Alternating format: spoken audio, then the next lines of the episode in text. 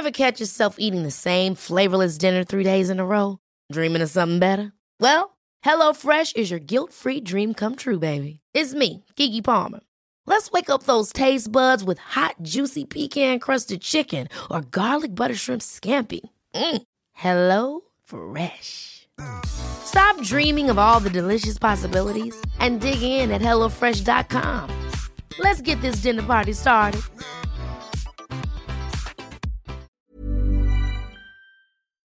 John Lomberg, colaborador de Carl Sagan y director artístico de Cosmos. Hola, soy John Lomberg. Saludos a todos mis amigos en el Coffee Break Show.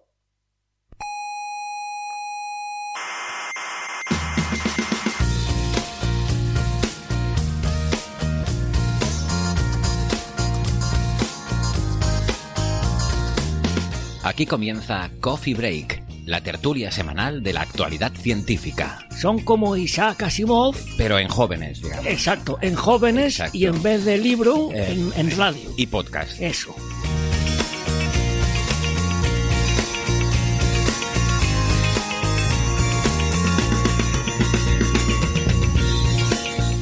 Saludos, criaturas cientófilas que pululan por el espacio-tiempo. Les damos la bienvenida a este salón de actos del Museo de la Ciencia y el Cosmos de Tenerife, donde vamos a empezar nuestra tertulia de cada semana sobre la actualidad de la ciencia. Les habla Héctor Socas, esto es Coffee Break, Señal y Ruido.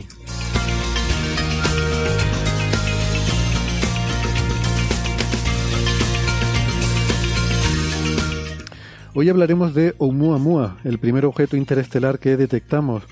Un nuevo artículo parece que encaja todas las piezas del rompecabezas. Y también del EHT, el telescopio del horizonte de sucesos. Revisaremos esa primera imagen de un agujero negro porque la colaboración del EHT ha publicado observaciones de polarización y esto nos habla del campo magnético en torno al agujero negro de M87. Y también tendremos física de partículas, primero con un antineutrino eh, detectado por el experimento Ice Cube en la Antártida, y finalmente también los resultados del LHCb que parecen confirmar eso que se llama la anomalía leptónica, luego les contamos.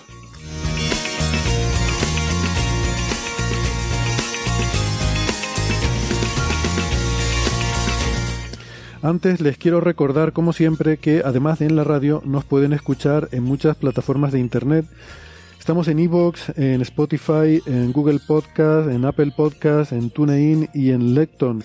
Y además ahora también, esto olvidé apuntármelo, así que lo voy a decir de memoria, estamos en, en la plataforma de podcast de Amazon. Así que también, eh, si tienen suscripción a Amazon Music, nos pueden encontrar allí. No dejen de suscribirse eh, porque no les cuesta nada y así no se pierden ningún episodio de Coffee Break. Y si les gusta, le pueden dar al botoncito de me gusta. eh, o también nos pueden mandar dinero. Pero, bueno, no, no pueden mandarnos dinero, pero le pueden dar al botoncito de me gusta. Nuestra web es señalirruido.com, todo junto con ñ, señalirruido.com. Y en esa web tienen todos los episodios, todos los audios desde el principio de nuestras emisiones y también la información sobre cómo encontrarnos en redes sociales, que ya saben que estamos muy activos, nos pueden dejar preguntas, comentarios, dudas, críticas, tanto en Facebook como en Twitter y en Instagram. Y en Facebook está el Club de Fans. Pueden contactar con nosotros a través de las redes sociales o eh, también en la dirección de correo eh, oyentes arroba. Repito, oyentes arroba señalirruido.com.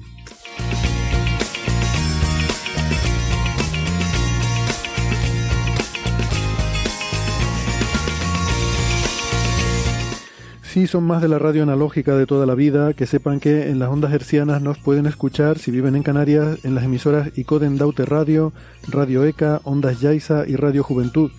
En Madrid en Onda Pedriza, en Aragón en Ebro FM, en Málaga en Radio Estepona y en Argentina en la FM 99.9 de Mar del Plata y en Radio Voces de La Rioja. En radios online nos pueden escuchar en cienciaes.com, sinradio.es, Onda Bética, Radio Círculo y la Spanish Rock Shot Radio de Escocia.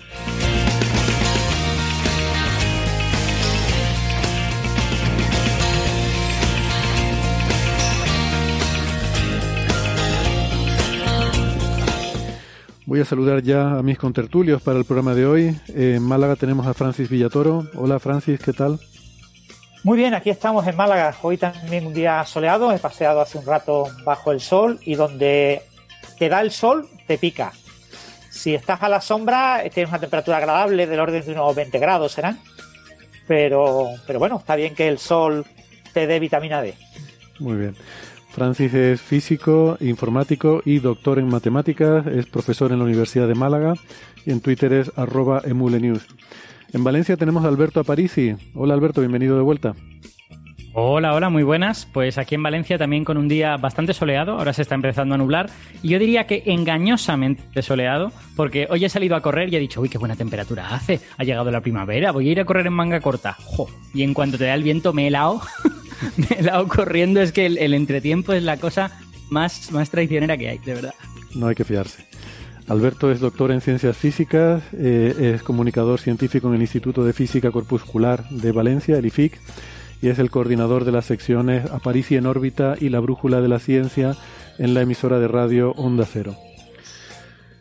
Muy bien, pues vamos a empezar y saludamos a los oyentes que nos están siguiendo en el directo. Ya saben que estamos retransmitiendo, como es habitual, el programa, la grabación del programa de hoy en, a través de YouTube. Y fíjate tú que, que tenemos aquí pues eh, gente de Argentina, de Guatemala, de Puerto Rico, incluso el Cairo en Egipto hoy. Así que veo que me están diciendo que se me escucha con microcortes. Eh, no sé si los dos me estaban escuchando mal o es un es un problema. Sí, tanto, yo, yo, creo que tanto Francis como yo te estamos escuchando regular. Lo que no sé es si a los oyentes les llega bien. A lo mejor eh, lo que se está grabando está todo perfecto. Bueno, pues si podemos preguntarle a eh, los oyentes que nos están siguiendo en YouTube si ellos me escuchan bien. Yo como estoy haciendo la grabación local, sospecho que la grabación quedará bien, pero hemos tenido que hacer unos pequeños apaños hoy con la conexión a Internet, así que espero que Espero que no sea un problema, ¿no? Pero bueno, si nos pueden confirmar. Héctor, eh, dice Silverín en el, en el chat que se te escucha raro. Sí, hay, hay, hay, un par de personas que dicen que entrecortado, hay otras personas que dicen que se escucha bien. Eh, luego, más microcortes. Yo diría que hay un poco de mayoría en favor de microcortes. Bueno, vamos a votar, a ver si se escucha bien o se escucha mal. Esto lo vamos a tener que democratizar de alguna forma. Bueno, parece que está ya más o menos resuelto el problema, entonces vamos a seguir adelante y si vemos que hay algún problemilla, pues ya lo, lo corregimos sobre la marcha. Eh, antes de empezar, pues quería hacer un comentario que es un poco una noticia triste, eh, porque mira que solemos decir que las noticias de ciencia son buenas noticias, pero hoy tenemos que lamentar que hemos perdido a Sergei, eh, nuestro gato, la mascota de, que es la mascota de Coffee Break al fin y al cabo. Así que le mandamos un saludo, un abrazo muy fuerte a, Sara, que por cierto Sara pues había, en principio se había apuntado para venir hoy a estar aquí hoy con nosotros, pero como les digo pues ha fallecido Sergei y que era un poco pues parte de la familia, ¿no? De, de la familia de Coffee Break. Recordarán los oyentes que nos siguen desde hace tiempo esas porras que hacíamos a ver cuándo aparecía Sergei en pantalla. Em, pues bueno, ya no, no volverá a aparecer Sergei. Así que un abrazo, Sara, y esperamos tenerte de vuelta pronto por aquí. Y le dedicaremos el programa de hoy, lo, bien o lo mal que consigamos hacerlo. Un abrazo fuerte, Sara, para toda la familia. Sí, la verdad es que, bueno, pues las mascotas también se mueren y, y, también dan pena, igual que cuando se te muere una persona, ¿no? Porque los sentimientos no son tan distintos los que uno tiene hacia hacia un animal con el que comparte su vida que hacia una persona con la que comparte su vida, ¿no? Son familia. Eh, bueno, Sergei estaba... Sergei estaba regular de salud, o sea, tenía una, una, condición crónica que no recuerdo exactamente lo que era, creo que era algo autoinmune.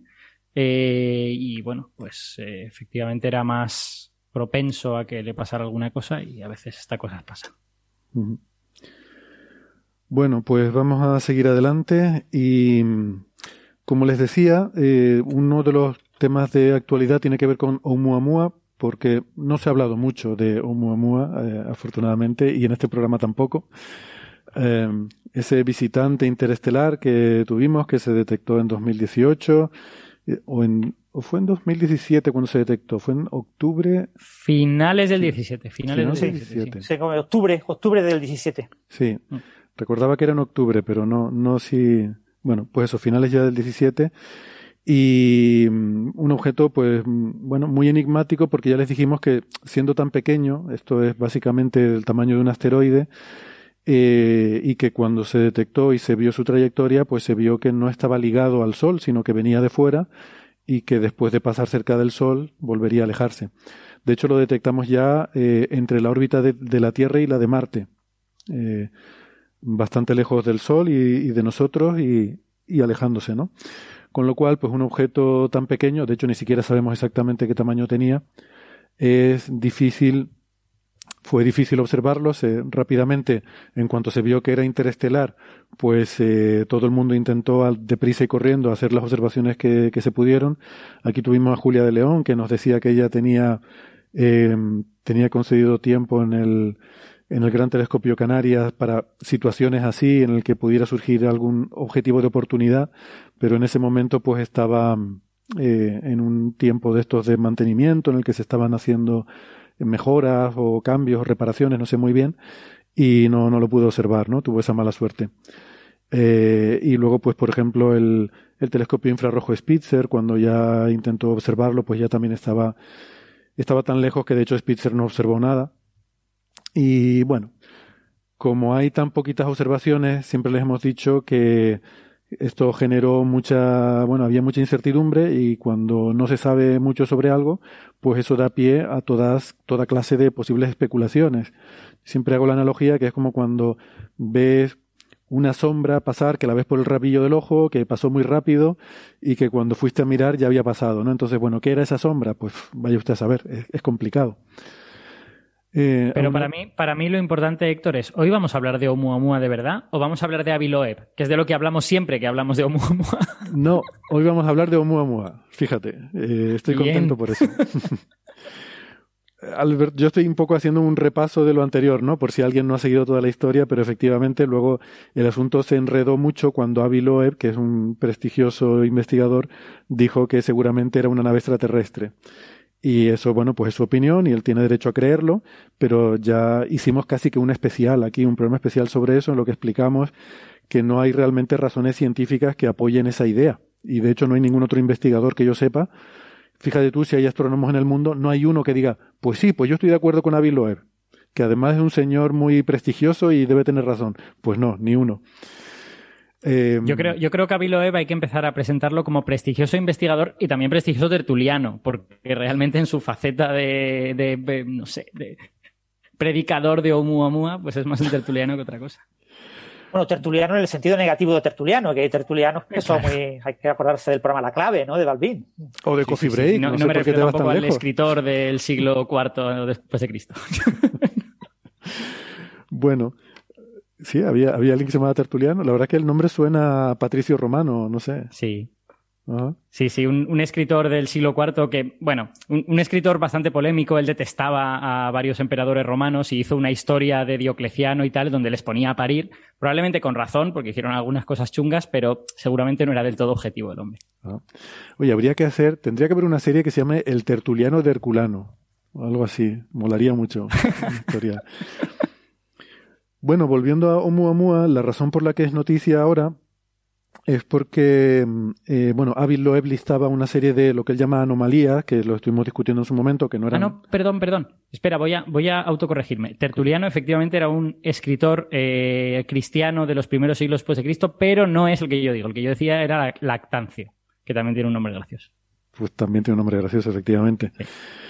Eh, decía que eh, nombraba Loeb en sus, en sus, eh, bueno, en, en, sus artículos y luego también en el libro este que escribió, que se está vendiendo creo que muy bien, eh, nombraba cinco supuestas anomalías y aunque realmente aquí las estuvimos comentando, ¿no? Y estuvimos viendo que no eran tan anómalas eh, estas anomalías que a las que él se refería y que de hecho dos de ellas realmente están relacionadas, eh, una de ellas realmente no es anomalía ni es nada, es que no encajaba con un cálculo que había hecho él hacía 10 años, en fin, mm, y que por otra parte es el primer objeto interestelar que detectamos.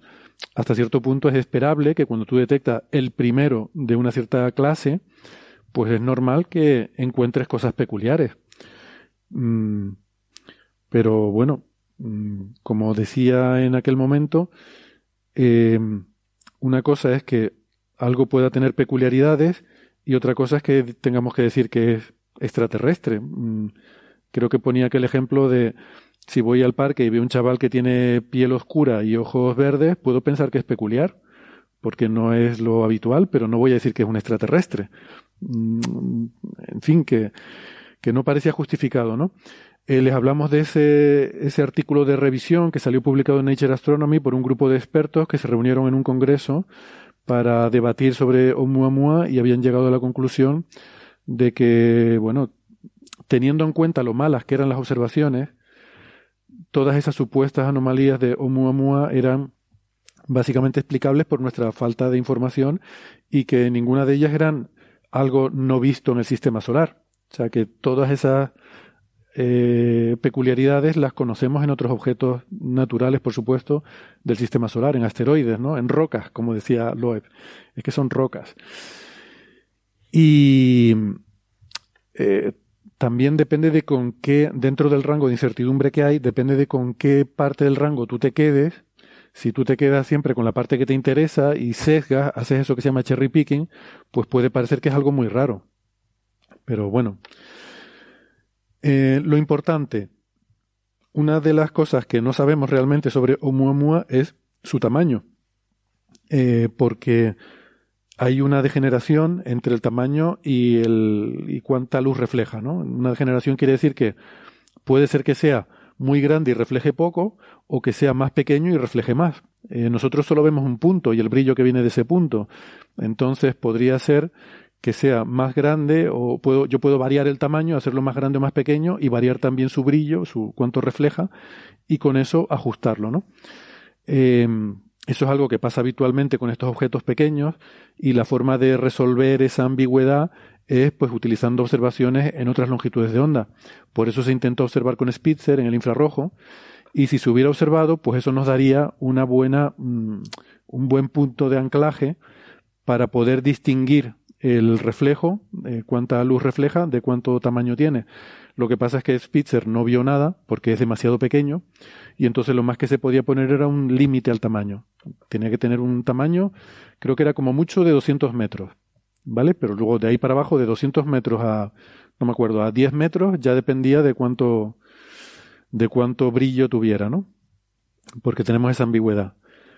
Entonces, ¿qué pasa? Que muchos de los intentos de explicarlo se han hecho diciendo, bueno, supongamos que brilla más o menos como los asteroides o como los cometas del sistema solar. Eso se llama el albedo, es el, la medida que te da cuánta luz refleja del Sol un objeto. Y el albedo puede ser cero, si es totalmente negro y no refleja nada, nada, es totalmente negro, eh, no, es imposible verlo, pues tendría un albedo cero. Y entonces no, sería un agujero negro. O bien el, otro extremo sería un albedo de 1, que quiere decir que es un espejo. O sea, toda la luz que le llega la refleja toda perfectamente. Em, bueno, pues entre medias, entre 0 y 1, están todos los posibles rangos de albedo. Y lo que se suponía es decir, bueno, vamos a suponer que tiene 0,1, 0,2, que es lo que tienen los cometas, y entonces, pues, si fijas eso, te daría un tamaño de unos 100 metros. Vale. Pues bueno, eso es un poco lo que, lo que había hasta ahora y cómo se intentaban cuadrar las cosas, ¿no? Luego eso lo tienes que cuadrar con el hecho de que tiene una forma que al parecer es peculiar por las fluctuaciones de brillo a medida que está rotando, que por cierto, si está rotando no puede ser una vela, como planteaba Aviloeb, porque una vela mm, tiene que estar dando, dando la cara al sol para que sirva como vela y lo pueda empujar, ¿no? Bueno, ahí tengo, ahí tengo que defender al, señor Magufo. Eh, ahí quiero decir a Ávilo, porque él dice que lo que puede ser es un trozo de una vela, que se haya roto y que estemos viendo como una especie como de, escombro eh, de, tecnología. Y eso sí que podría estar girando. Vale, pero ahí viene entonces mi contra a tu contraargumento, que es el hecho de que él defiende que es una vela por el hecho de que se observó la otra anomalía que menciona, una aceleración no gravitatoria, es decir, Oumuamua eh, cuando lo vimos, la trayectoria que tenía no era una trayectoria, eh, digamos, eh, newtoniana o kepleriana, producida por la gravedad del Sol, sino que tenía una ligerísima aceleración en la dirección opuesta al Sol. Y además una aceleración que iba con el, o que era compatible con una ley del cuadrado de la distancia. O sea que cuanto más lejos está, más pequeña es la aceleración. hago énfasis en que es muy pequeña esta aceleración, es menos de mil veces más pequeña que la aceleración gravitatoria. O sea que realmente, si es una propulsión, es una birria de propulsión, porque con eso propulsas muy poco, ¿no?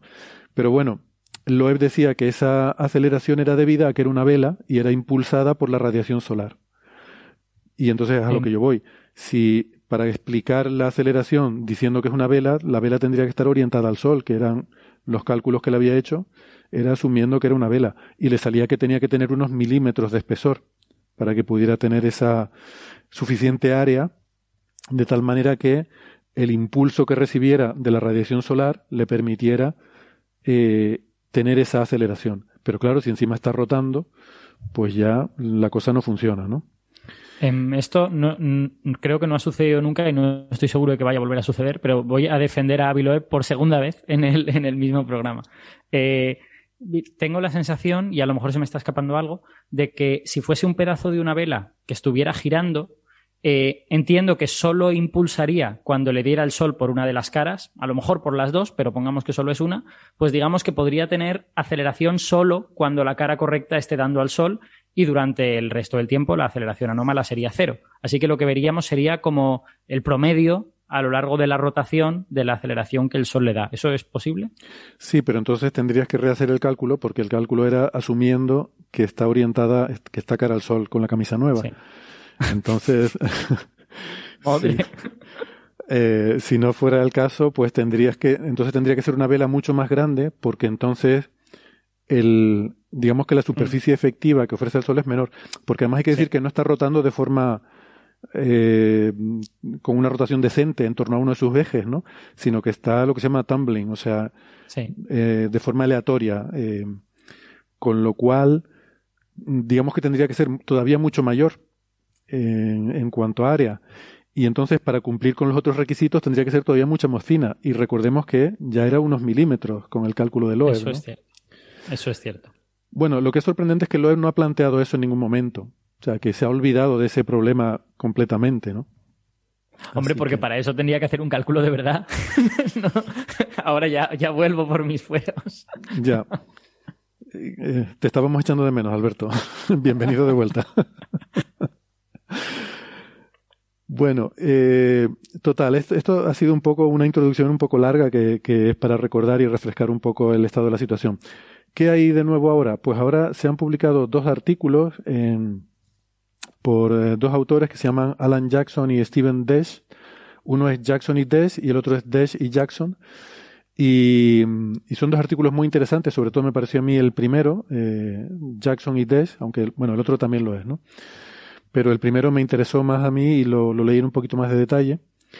Y mm, estos artículos lo que hacen es, eh, o sobre todo el primer artículo, lo que hace es dar una explicación que encaja todo lo que sabemos de Oumuamua eh, dentro de una hipótesis que es muy plausible y muy razonable y que además no solo encaja todo lo que se ha observado y todo lo que no se ha observado, eh, o sea, ellos asumen que las observaciones son suficientemente buenas y fiables como para que nos podamos creer dentro de la incertidumbre de cada observación, nos lo podamos creer todo, y además no solo encajan las observaciones, sino que eso lo hacen de una forma consistente, en el sentido de que hay alguna otra pieza más que luego encaja también entre sí, como si fuera un rompecabezas, que luego, luego les voy a explicar un poco lo que es. Pero bueno, lo que, lo que dicen, eh, o sea, voy a empezar un poco el proceso de detectivesco al revés. En vez de ir encajando y ver a dónde llegamos, vamos a poner la, la hipótesis de la que ellos parten y luego vemos que eso va a ir cumpliendo con todos los, eh,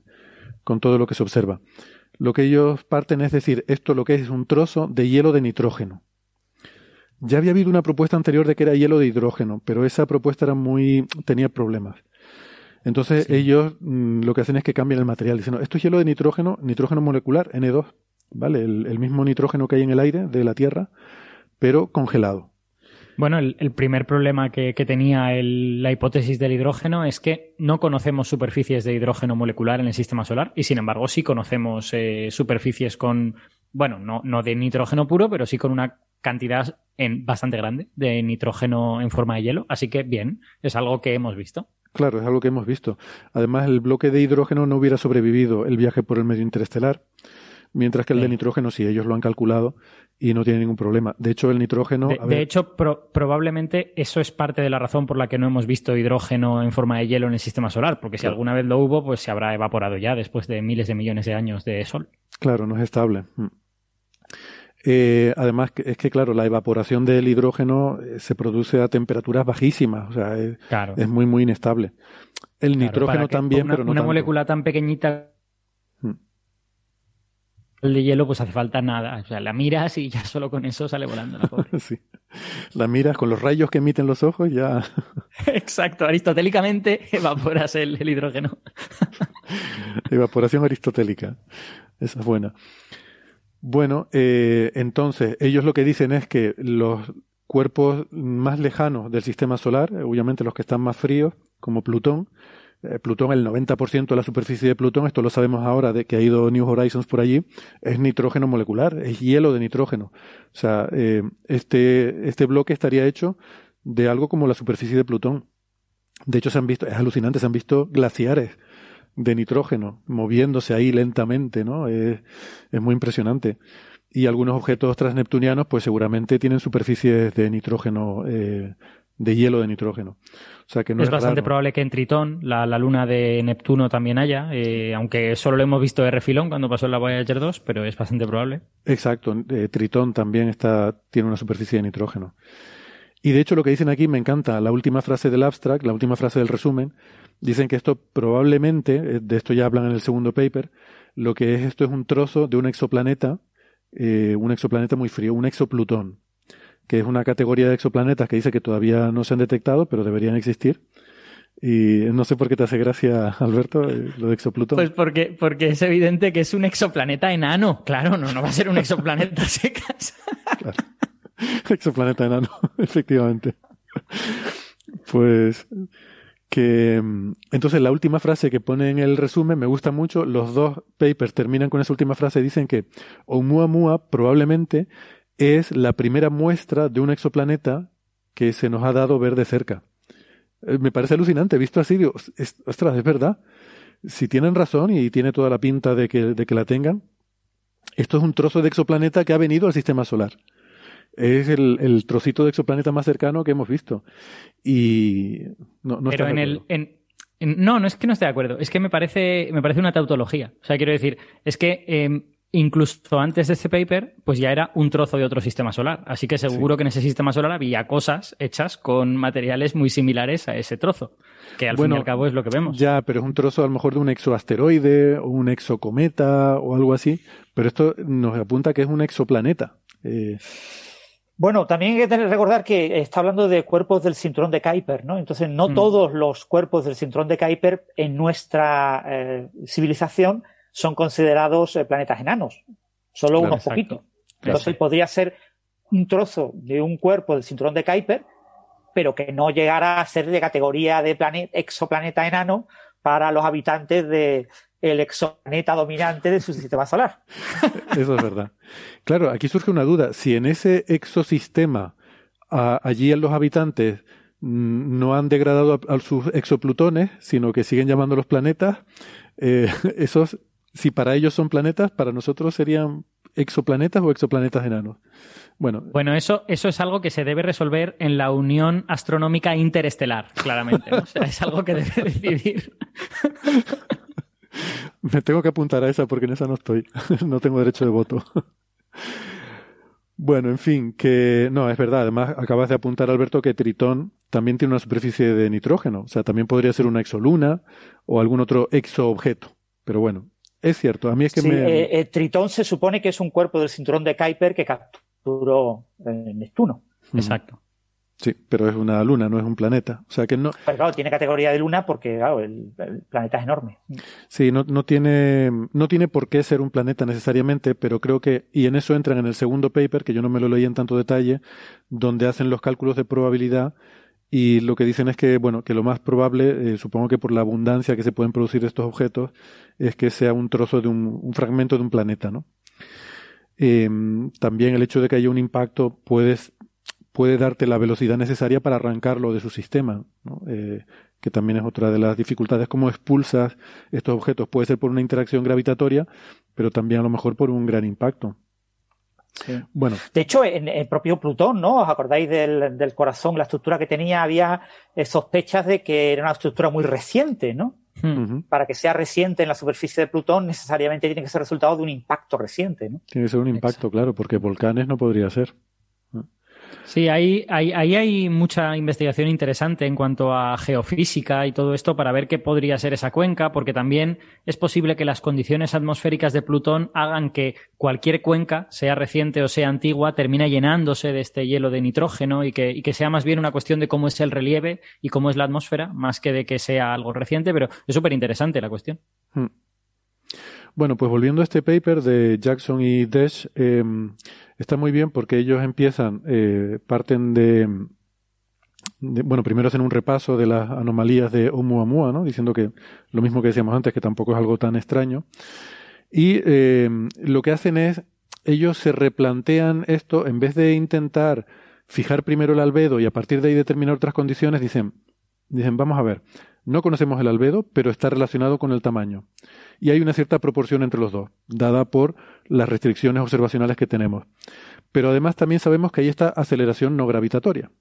Y esa aceleración no gravitatoria depende también del tamaño y depende de qué esté hecho. Entonces, de qué está hecho no sabemos, pero el tamaño, el albedo y la aceleración gravitatoria están relacionados entre sí. Entonces hay como tres relaciones diferentes y, y, al final ellos lo ponen todo en función de, de, el albedo. Dicen, vamos a dejar, les recuerdo que el albedo es el brillo, ¿no? Cuánto de, cuánta luz refleja. Se vamos a considerar que es un parámetro libre, una, una incógnita, eh, es nuestra X. Y todo lo demás lo referimos a, a ese parámetro. Que lo, podrían haberlo referido al tamaño o podrían haberlo referido a otra cosa, pero bueno, lo refirieron al, al albedo. Y ellos asumen, efectivamente, igual que, igual que hace Loeb, que no es un objeto alargado con forma de puro, como se suele ver en las ilustraciones, sino que es, como parecen sugerir las observaciones, más bien una tortita, un objeto plano, em, aplastadito. Y, em, pero que, la, que las proporciones nos las da la curva de luz, pero que el tamaño eh, es lo que hay que averiguar, ¿no? Es esa escala que, es desconocida. Bueno, pues resulta que van probando para diferentes gases, perdón, para diferentes composiciones, diferentes, eh, digamos, eh, moléculas. Y además, materiales. Esos materiales. Y además esto es curioso porque es una cosa que realmente ya había hecho también en el paper que donde llega, donde proponen lo del bloque de hidrógeno, el hielo de hidrógeno, pues también habían hecho algo parecido. Habían intentado mirar diferentes em, diferentes composiciones, pero sorprendentemente, como dicen aquí ellos, pues no se dieron cuenta de mirar el de eh, el caso de, de hielo de nitrógeno molecular eh, o sea que fue como una especie de olvido, ¿no? Probablemente si no se les hubiera olvidado a los otros autores hacer el probar con eso, pues este artículo no, no se hubiera hecho porque se hubieran dado cuenta eh, en aquel artículo de que el nitrógeno te funcionaba muy bien. Bueno, pues cuando cogen y, meten todo esto en la, digamos, en la, en la coctelera matemática, pues lo que hacen es que ponen lo que sale en, el, en la figura 1, que está, está muy bonita, eh, la figura 1 te pone la, un poco la aceleración no gravitatoria eh, que se produce cuando estos vapores, eh, no lo he dicho por cierto, esto, esta aceleración no gravitatoria ocurre habitualmente en los cometas porque al acercarse al Sol se evapora la parte de la cara que da al Sol y entonces eso genera un impulso en la dirección contraria, ¿no? Y por cierto, la aceleración de Oumuamua está dentro del rango típico de los cometas. Lo que pasa es que no se observó que emitiera gases. Con lo cual, pues eh, sugiere que la composición debería ser diferente a la de los cometas porque si hubiera emitido gases que son típicamente cometarios como agua o monóxido de carbono, pues eso en principio se debería haber observado en principio, dependiendo de otras cosas que no sabemos como el tamaño y demás.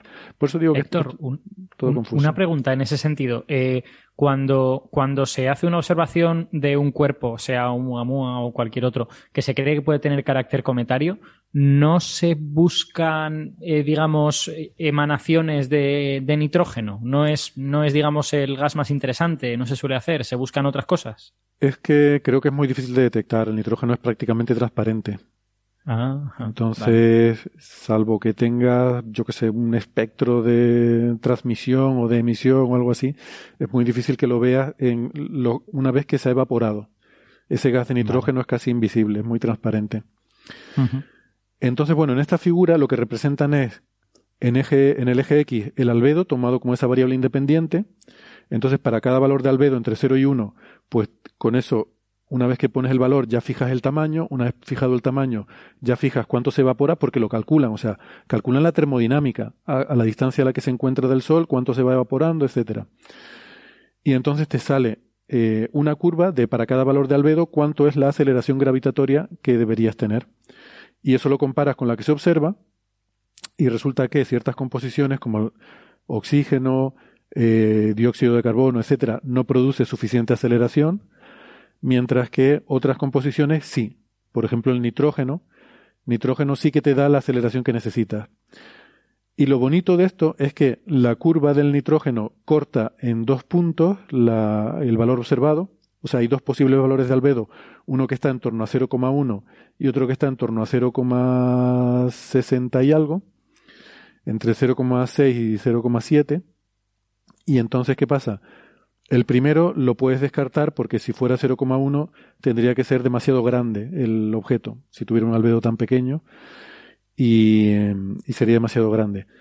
Pero sin embargo, el otro valor, el que está en 0,7, resulta que es estupendo porque primero es el albedo real del, del nitrógeno, del hielo de nitrógeno, ¿vale? El, el hielo del nitrógeno es muy, muy reflectante, tiene ese albedo, y el tamaño que te sale es un tamaño que es consistente con las observaciones, saldría un tamaño de 40 y pico por 40 y pico por 7 metros eh, en los tres ejes, o sea que es bastante aplanado, como efectivamente se pensaba que era, y, y además te encaja con la aceleración no gravitatoria observada. Y estas tres cosas que te encajan no tendrían por qué haber encajado. Mm, ¿Vale? Me explico. Por ejemplo, en el primer, el primer valor del albedo no encajaba, el del 0,1. Y este 0,7 sí que encaja. O sea, te encaja el albedo real del, de ese material con el tamaño que tiene que tener y con la aceleración no gravitatoria. Entonces, no solo eres capaz de explicar eh, lo que sale, sino que digamos que es como que tienes una predicción. Eh, o sea, eres capaz de, de encajar otra, otra pieza en el rompecabezas que en principio no tendría por qué haber encajado si no fuera la respuesta correcta. Y esto a mí me Sí, parece por- que da mucha confianza. por decirlo una- de una manera un poco más crítica con los que somos teóricos, eh, uno muy a menudo hace, desarrolla un modelo para que se ajuste a tus datos. Entonces es normal que una cosa te coincida. Cuando ya te coinciden más de una, empiezas a decir, oh, esto, esto puede que sea interesante. Sobre todo cuando te coinciden cosas que no has pedido al principio que te coincidan, ¿no? Que tú pides que te coincida algo y luego resulta que te coinciden más cosas. Oye, oye, pues eso está muy bien. Exactamente. Eh, o sea que simplemente con asumir que esto está hecho de nitrógeno, pues ya de repente todo encaja y, y- y se explican todas las observaciones. Es muy interesante porque, eh, como digo, ellos calculan toda la termodinámica del proceso y entonces pueden reconstruir la historia pasada de Oumuamua antes de que lo hubiéramos detectado. Y hay otra figurita también que me gusta mucho, que es la figura 2, en la que reconstruyen cosas como, por ejemplo, la masa. Eh, porque según este objeto se ha ido acercando, se ha ido evaporando, por eso tiene una aceleración, porque se ha evaporado parte. Y esa, mm, eh, bueno, pues pueden estimar que al principio pues tenía como 20 veces más masa cuando entró en el sistema solar y al acercarse al Sol ha perdido mucha de esa masa hasta que, bueno, hizo el paso por el perihelio y luego ya después de pasar por el perihelio se ha mantenido bastante constante la masa final. También la forma, porque lo que ocurre es que al irse evaporando se achata. Eh, esto es así porque e- es relativamente fácil de entender, porque si, si no es una esfera perfecta, si tiene un poquito de, de deformación y tú te imaginas que tiene una cara que es mayor que las otras caras, pues esa cara que es mayor resulta que tiene más eh, evaporación, simplemente porque cuando al rotar queda expuesta al sol, por ahí se va a evaporar más. Entonces, al evaporarse más de esa cara, lo que haces es que se, se acorte en el eje perpendicular, porque lo estás evaporando más de esa cara. Entonces, aumentas la asimetría. O sea, este proceso de evaporación tiende a aumentar la asimetría de un objeto. O sea que Oumuamua es mm, tan asimétrico en parte por el propio proceso de, de pasar cerca del sistema solar. Al principio, a ver aquí, el valor de, mm, digamos, del el, lo que llaman el axis ratio, o sea, cuánto de más grande es el eje mayor respecto al eje más pequeño, era un factor 2,4, que son valores bastante razonables de una cosa irregular. Y después de pasar por el Sol, llegó a aumentar hasta más de siete y medio. Y eso es debido simplemente a que la evaporación amplifica ese axis ratio, lo cual también es un resultado eh, muy chulo y muy interesante. O sea que verdaderamente habríamos visto un objeto con estas características tan peculiares, en parte porque lo hemos visto cuando ya había pasado y, porque no lo hemos visto antes. Si lo hubiéramos visto antes, habríamos podido presenciar todo ese cambio. Exactamente. O sea que el objeto originariamente no era tan asimétrico. Se volvió tan asimétrico después del encuentro con el Sol. Eh, además, otra cosa importante es la temperatura, porque el hielo de nitrógeno solo es estable por debajo de 50 grados de 50 Kelvin, que en centígrados es menos 223. Eh, y claro, al acercarse al Sol, uno pensaría que se va a calentar más que eso, ¿no? Y existe la duda de si no, bueno, nos preguntaba Carla Vidal en Facebook que si no explotaría al acercarse al Sol. Y la respuesta es que no, porque el, se calienta primero la superficie y el calor tiene que propagarse desde fuera hacia adentro. Y resulta que tarda mucho en hacerlo es muy lenta esa difusión del calor, sobre todo porque lo que tú calientas en la superficie inmediatamente se evapora. Con lo cual, según se va calentando, se va evaporando y no contribuye. De hecho, hay un enfriamiento evaporativo, que es el efecto botijo, eh, que es la, bueno, es la razón por la que nosotros sudamos. Cuando tú te pones agua en la piel, esa agua al evaporarse enfría, el, el, ¿sabes? El proceso de evaporarse se lleva calor y es muy eficiente. El caso del agua, pues no recuerdo ahora, pero se lleva un montón de calor cuando se evapora. Por eso sudamos para enfriar nuestra piel, ¿no? Y por eso también cuando salimos del, del, de la piscina o de la playa nos da mucho frío, porque esa agua que tenemos sobre la piel se evapora y nos deja muy frío.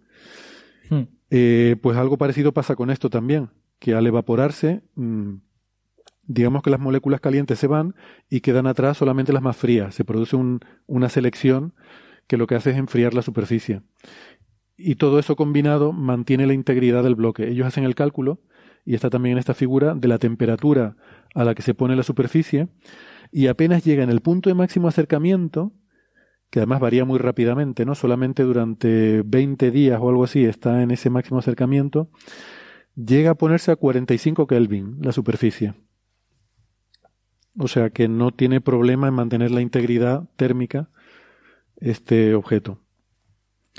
Bueno, ese es un poco el resumen del paper, ¿no? Eh, no sé, yo no sé si han tenido ocasión de verlo también y lo he intentado explicar lo que a mí más me, me, gustó porque la verdad es que me parece, me parece muy eh, contundente. Quiero decir, es una explicación muy lógica.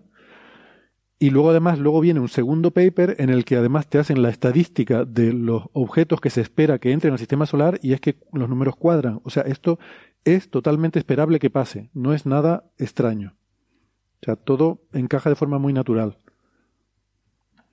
Bueno, a mí lo que, a mí lo que más me, me interesa y más, más chulo me parece de este paper es precisamente lo que acabas de decir, que encuentra explicaciones para cosas que parecen raras utilizando argumentos que son completamente normales.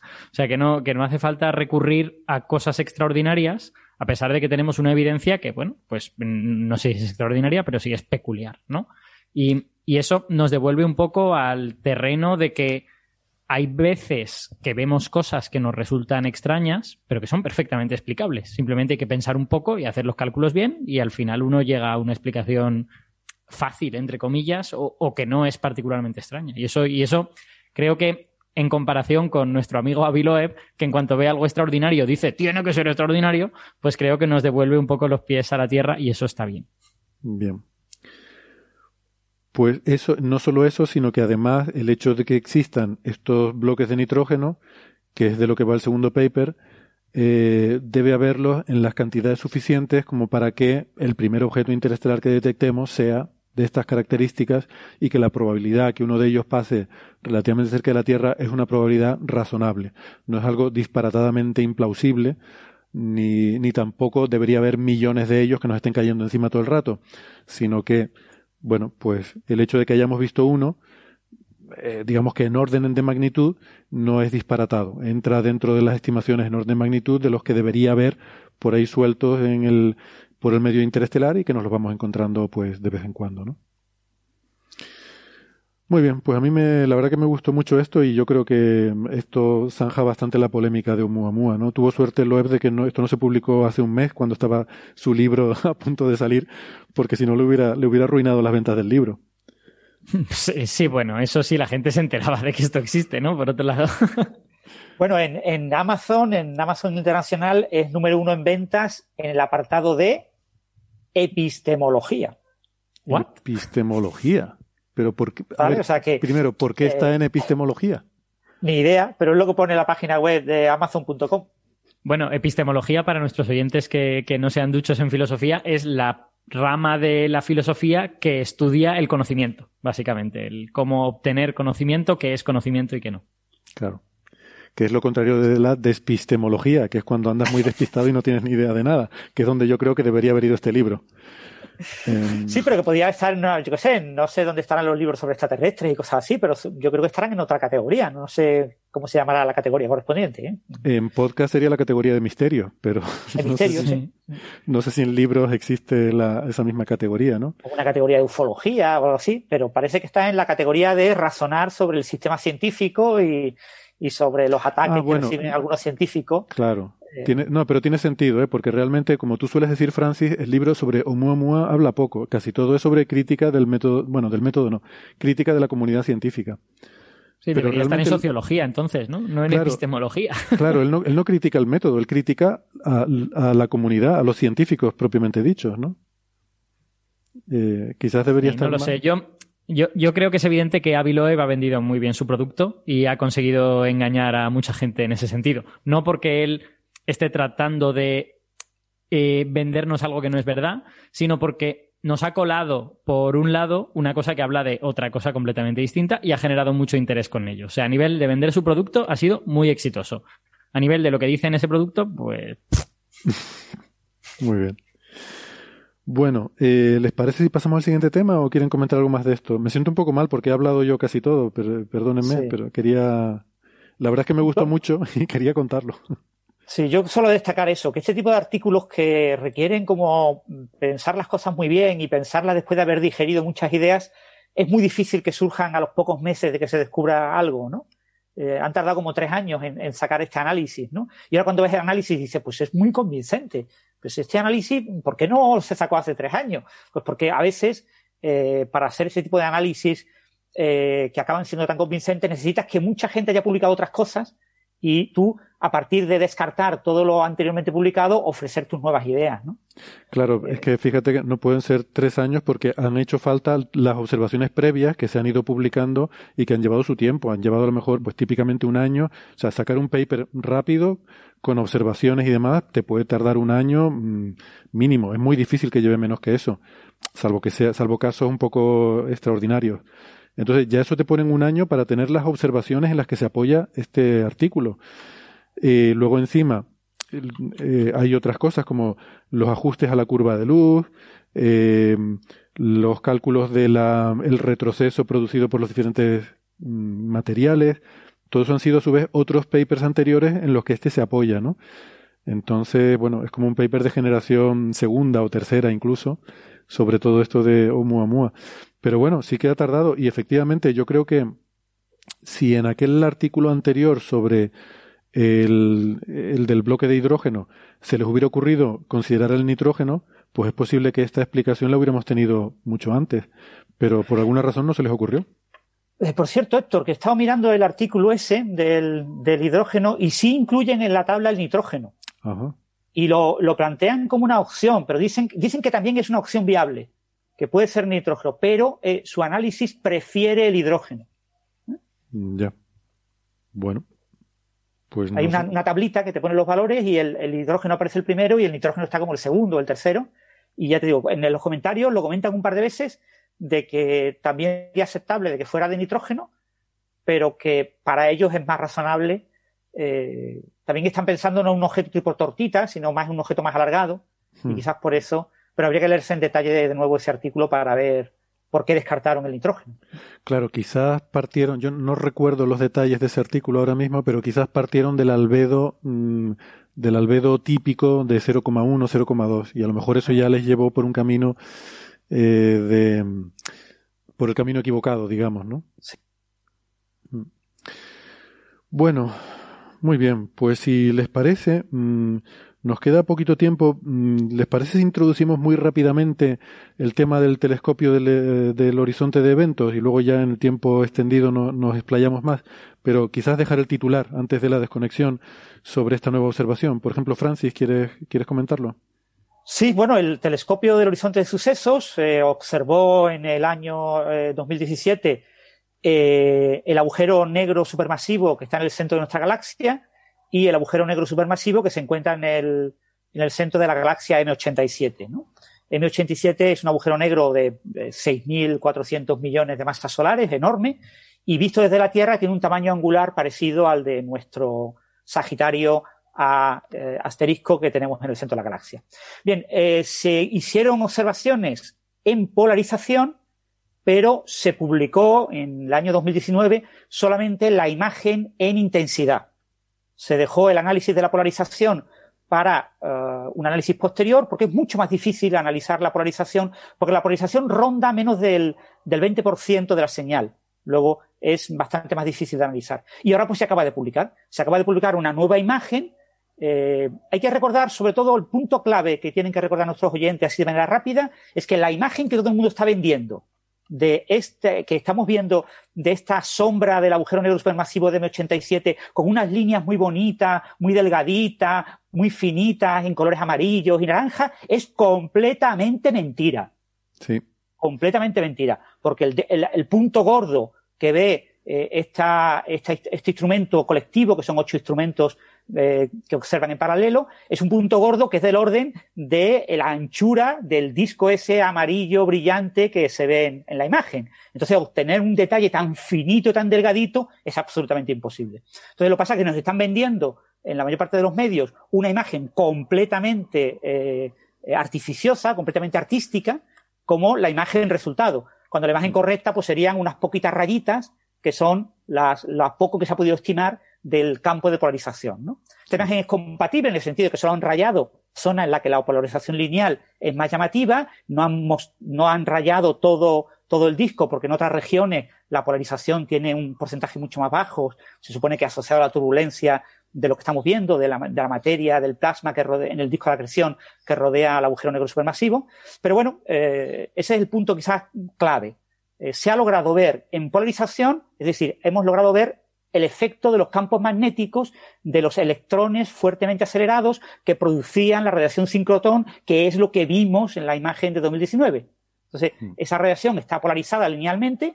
Eh, eh, no hemos observado la polarización circular, o sea, si, si debe, debe, ser muy pequeña, menor del 1%, y, y la polarización que hemos observado lineal está concentrada en la zona de la mancha brillante. La zona más brillante de la mancha, ahí está concentrada esa eh, polarización lineal. En el resto hay menos polarización lineal, luego se asume que la turbulencia de ese plasma es eh, mayor en el resto de las regiones y en esa región del pico es un poco menor y por eso podemos ver eh, el campo magnético, estimar el campo magnético a partir de la polarización.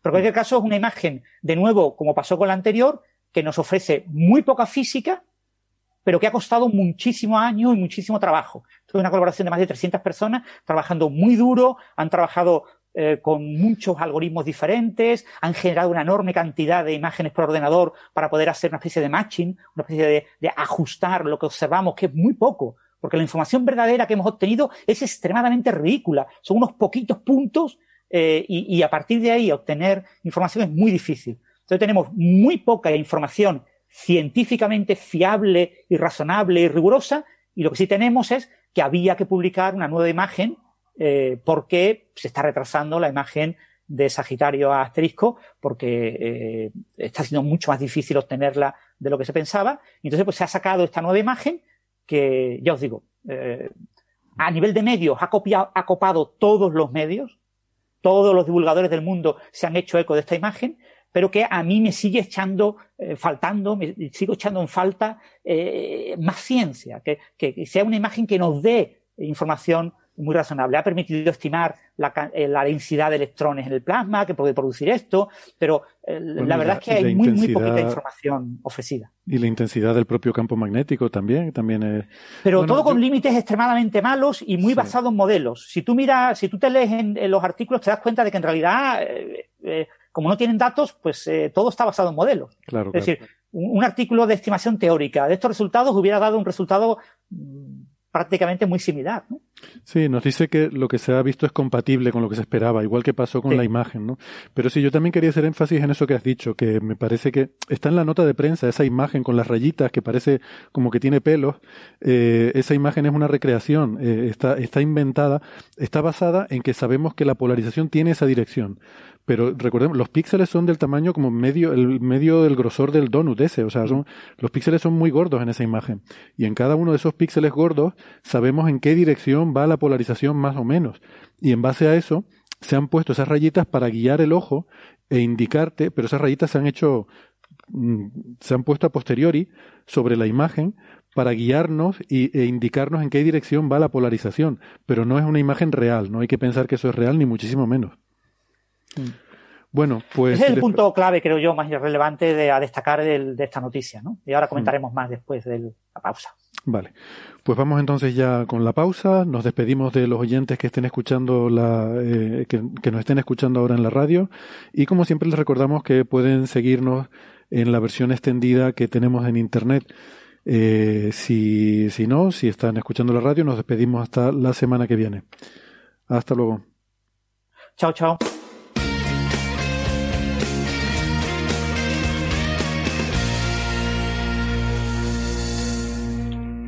Bien, pues eh, gracias por seguirnos acompañando. Estábamos hablando de esta nueva, eh, de estos nuevos resultados del el horizonte, del telescopio del horizonte de eventos, que por cierto me había olvidado agradecer a nuestro amigo Ángel López Sánchez, que fue el que nos envió la noticia cuando todavía estaba embargada, eh, porque bueno, yo no lo sabía, pero a él le había llegado la información. Yo no estoy en estas listas de distribución de embargos, lo cual me gusta porque así puedo hablar de lo que me dé la gana. Eh, y... Son listas que distribuyen embargos, ¿no? Que dicen, a usted le vamos a embargar la casa, a este otro le vamos a embargar. Exactamente. Pues yo, eh, en fin, que no, no me llegan estas cosas, ¿no? Así que Ángel nos lo comentó y estuvo bien porque al enviarnos el artículo pues nos dio tiempo de mirarlo un poco con algo de antelación porque si no nos hubiera pasado lo típico de que sale el miércoles y, y nosotros tenemos que grabar el jueves y no nos da mucho tiempo de verlo, ¿no? Porque yo, yo siempre digo que si sale el miércoles ya para el programa de la semana que viene porque yo no voy a estar aquí en modo emergencia leyendo artículos a última hora. Em, dicho lo cual, que, que, bueno, que está bien, que es un resultado interesante. Eh, en radio, la, la, polarización, eh, bueno, eh, gente como yo que trabajamos en física solar nos parece súper importante porque el campo magnético imprime polarización a la luz y es una de las mejores formas de poder mapear el campo magnético. Eh, y entonces, claro, en el visible es muy complicado. Pero en radio suele ser automático porque como tú tienes una antena, los detectores suelen permitirte, a ver, la diferencia fundamental de las ondas de radio con respecto al visible es que nuestros detectores son suficientemente rápidos como para seguir en radio la variación del campo magnético. O sea, el, perdón, del campo, bueno, sí, del campo electromagnético. La luz es una vibración del campo electromagnético que en el caso de las ondas de radio es suficientemente lenta, que solo es unos cuantos miles de millones de veces por segundo, y, y, esa velocidad tenemos tecnología que puede, puede medir esa variación. Podemos ver cómo el campo eléctrico sube, baja, sube, baja. Nuestros, nuestros oyentes que tengan en cuenta que la polarización es básicamente la dirección en la que vibra el campo magnético. Entonces, en la medida en que tú lo puedas seguir, pues puedes decir en qué dirección va. Si va muy rápido y no lo puedes seguir, pues no puedes. Exacto. En el visible va demasiado rápido y nosotros no podemos seguir la vibración. Entonces, lo único que podemos medir es la intensidad vemos que ha llegado una onda que al chocar el fotón contra nuestro detector ha producido un impacto que ha arrancado 23 electrones. Pues eso es lo Bueno, se pueden, se pueden hacer cosas, ¿no? Se pueden poner filtros de polarización y sabes que lo que te llega ahí es solo lo que tiene esta polarización. Y de esta manera, de, una forma así un poco indirecta, mides la polarización, pero siempre también perdiendo parte de la intensidad. O sea, tiene como ventajas, desventajas, ¿no? Exacto, a eso iba. Para, para poderlo hacer tienes que tener filtros. Filtros quiere decir que estás perdiendo luz, eh, lo cual es, en astrofísica poner un filtro es una tragedia. O sea, cuando pones un filtro quitas luz, que es como nos, esforzamos en hacer telescopios muy grandes para captar mucha luz y luego resulta que vas y la filtras. Eso es casi un, un, crimen, ¿no? Es un, se llaman crímenes contra la luz en astrofísica. Tenéis que escribir una tragedia griega, ¿no? En verso. Sí. Que, que, se llamen los filtros. eh, pero en general, eso, tu detector no es sensible a la polarización. Por eso tienes que poner filtros para quedarte solo con la luz que, que está polarizada en cierta dirección. Mientras mm. que en radio no necesitas hacer eso, sino que puedes directamente medirla. Puedes medir cómo va vibrando el campo y cómo eh, y en qué dirección lo hace y eso te da directamente la polarización. Lo que pasa, o sea, que esa medida ya estaba en los datos originales del EHT. No es que hubiera que hacer medidas nuevas. Lo que pasa es que analizarlo es complicado y por eso han, tardado todo este tiempo.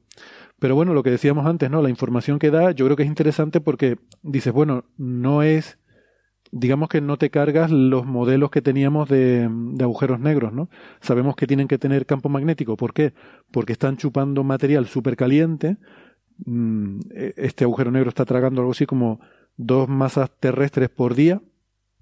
Eso es material que está cayendo a millones de grados, por tanto es plasma plasma es eléctricamente conductor, se está moviendo muy rápidamente eh, y eso va a generar campos magnéticos potentes. O sea que es esperable que haya una dinamo en torno a los agujeros negros y es esperable que eso genere campos magnéticos, eh, bueno, relativamente potentes.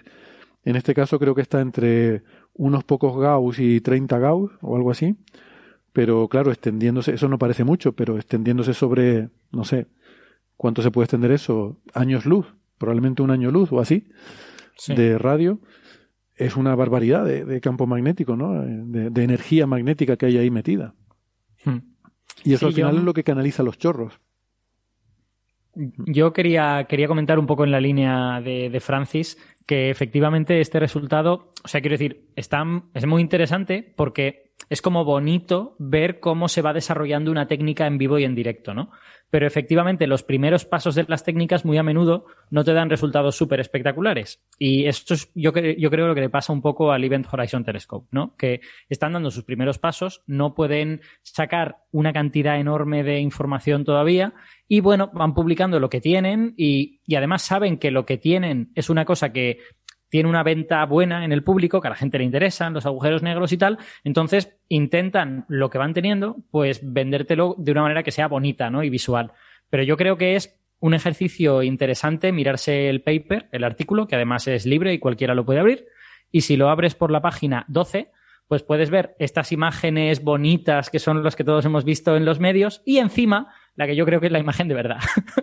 Entonces, tú ves esta, esta imagen con, con, la luz amarilla y ahí estas, estas líneas onduladas y tal y cual, y luego encima lo que ves es una cosa en negativo, donde el amarillo aparece en negro, y encima de eso aparecen, a ver, una, dos, tres, cuatro líneas de polarización, que son realmente, entiendo, la resolución que tienen. O sea, en, en, ese espacio de intensidad en el que tú ves una, una intensidad, pues ves cuatro píxeles de polarización, entre comillas, y no esa cantidad de líneas que en el dibujito bonito pues habrá por lo menos 10 o 15. Y, incluso en esta imagen, esta imagen es una imagen eh, procesada, es decir, no son las imágenes de los datos que han obtenido, es una combinación de todas las imágenes que han obtenido eh, en esos días y, y también es dudoso eh, que esos datos que vemos, esos puntitos, esas rayitas, sean realmente hmm. eh, del todo fiables a lo que se puede hacer. O sea, ahí hay parte de modelo de lo que esperamos ver que está forzando que se vean esas poquitas rayitas. Pero sí es verdad que esa imagen es mucho más realista de lo que de verdad se ha visto. Hmm. Sí, es, es, es interesante esto que dices de los modelos, ¿no? Porque eh, precisamente lo que las observaciones o los experimentos directos tienen es que te pueden ofrecer el aspecto de la naturaleza crudo, ¿no? Sin, sin que tú tengas que poner ahí el filtro de, de tus de lo que tú crees sobre la naturaleza. Pero esto es tan difícil, está, está tan lejos y está tan en sus inicios la técnica que los modelos son muy importantes. En, en, realidad le pasa lo mismo, por ejemplo, a las ondas gravitacionales. Las ondas gravitacionales sin un modelo de cómo es la onda de una, de una fusión de agujeros negros, tú no podrías interpretar fácilmente esos datos crudos. Entonces, bueno, pues es lo que sucede cuando las técnicas están en sus primeros pasos. No es que sea que nos estén timando los del Event Horizon Telescope, pero sí que es verdad que molaría como poder sacar, eh, que, que, fuese más fructífera, ¿no? Esa imagen cruda, que de verdad pudiésemos tener ahí mucha información, pero bueno, todavía no estamos en eso, digamos. Yo, de todas formas, voy a argumentar que no hay técnicas que dependen de modelos y técnicas que son independientes del modelo, sino que hay todo un continuo. O sea, al final todas sí. dependen del modelo. Cualquier observación en la vida depende de un modelo. Si yo saco una fotografía, yo realmente lo que tengo en cada píxel son un cierto nivel de un número de electrones. Bueno, ni eso. Voy a tener al final un cierto voltaje detectado por la electrónica y yo tengo un modelo que me dice que ese voltaje viene de no sé cuántos electrones que han sido arrancados y tengo otro modelo que me dice que esos electrones arrancados vienen de no sé cuántos fotones que han incidido ahí y luego esos fotones yo y luego tengo que hacer una calibración de mi cámara, le tengo que o sea, que incluso una fotografía tiene modelado detrás, ¿no? Pero bueno, sí. es, es un modelado tan directo y tan tan impepinable y tan bien establecido que no lo cuestionamos. Sabemos que es casi la realidad, mm, la realidad absoluta, ¿no? Pero al final, en el fondo, estamos todos un poco en la caverna de Platón, eh, viendo sombras. Otra cosa es que eh, ciertas sombras las tenemos muy bien controladas y ciertas otras, o sea, lo que digo es que hay todo un continuo, ¿no? Una fotografía tiene un poquitito de interpretación, pero que, que está muy bien, muy bien definida y muy bien controlada, y una imagen del EHT o una, o una onda gravitacional del LIGO, pues tiene bastante más masajeo y bastante más modelado ahí detrás. Tienes Exacto. que asumir un poco lo que vas a ver. Y esto, y esto sí que es epistemología, no, sí. no el libro de Aviloev. Esto es epistemología. Exacto. Es dónde está el conocimiento en las cosas que tú estás viendo. Calla, calla, no nos vayan a cambiar de categoría aquí ahora el, el podcast. y nos pongan en misterio, ¿no? En misterio. Oye, siempre me ha hecho gracia que es misterio y otras realidades. Eh, Bueno, eso es como decir mentira, ¿no? Quiere decir, otra realidad quiere decir que no es la realidad real. O sea, la realidad es la que es. Si me dice otra Mm. realidad, es como mentira, ¿no? No, es que lo estás viendo con los ojos equivocados. O sea, el público de esa categoría le encanta ese título. Y lo ve completamente lógico y completamente razonable. Porque No, entienden que hay muchas realidades. Y todas. Sin embargo, para nosotros es una contradicción, realmente. No, no, a mí me encanta ese título y me parece muy lógico y muy razonable para esa categoría. Sí. Es, es justamente eso, otras realidades. Eh, podríamos haber dicho una fumada, pero alguien dijo, pero, pero Einstein, no podemos poner eso. Bueno, pues pon otras realidades. Bueno, volviendo, volviendo al EHT, que, que bueno, que este resultado es interesante, que yo lo que tengo ganas es de ver la imagen de Sagitario a estrella, esa es la que, la que Mm. de verdad me apetece, pero está bien ver que la técnica va madurando hasta el punto de que puede ir extrayendo esta información, ¿no? Eh, también, de nuevo, y a mí esto, el, Event Horizon Telescope me recuerda un poco a los eh, telescopios de neutrinos, en el sentido de que son eh, dispositivos o, bueno, grandes colaboraciones para observar el cosmos, pero que pueden observar muy pocas cosas, en realidad. Los, los telescopios de neutrinos hacen mucha física de neutrinos, pero sobre todo de, de neutrinos difusos, que, que, bueno, que llenan el universo, pero que no se sabe muy bien de dónde vienen, y hay solo unas poquitas fuentes de neutrinos concretos que vienen de un sitio que identificamos. Pues el, al Event Horizon Telescope le pasa algo similar, ¿no? Que ahora mismo es un, es un dispositivo que solo puede observar dos objetos, que son M87 estrella y Sagitario estrella. y de uno empiezo a tener dudas ya. Yo, yo ya empiezo a tener dudas de que Sagitario estrella, ¿no? Porque mm, es que no han dicho absolutamente nada. A ver, a ver si va a ser que no está. A ver si va a ser que no hay no Sagitario estrella. No, pero No, no lo- los rumores son que sí, que se está haciendo el análisis y que se va a publicar. Lo que pasa es que se tiene que publicar una película y el análisis es mucho más complicado. Hmm. Entonces, es muy posible, ya sabéis que ah, no solo se tomaron estas observaciones en 2017, sino que se repitieron en 2018 y 2019, que en 2020 no hubo observaciones y que se Mm. esperan para este año en 2021 también. Eh, no sé si podrán hacerse en 2021, no, eso no lo sé. Pero que por lo menos las de 2018 y 2019 es posible que eh, se volvió a observar estos dos objetos, es posible que se eh, unan a la de 2017 y cuando se presente esa película de Sagitario Asterisco, se presente con datos de tres años, no con datos solamente del primer año. Porque los Mm. datos del primer año eh, sean incapaces de podernos permitir obtener una imagen. ¿no? Y por eso, en parte, se puede estar retrasando todo, todo este análisis.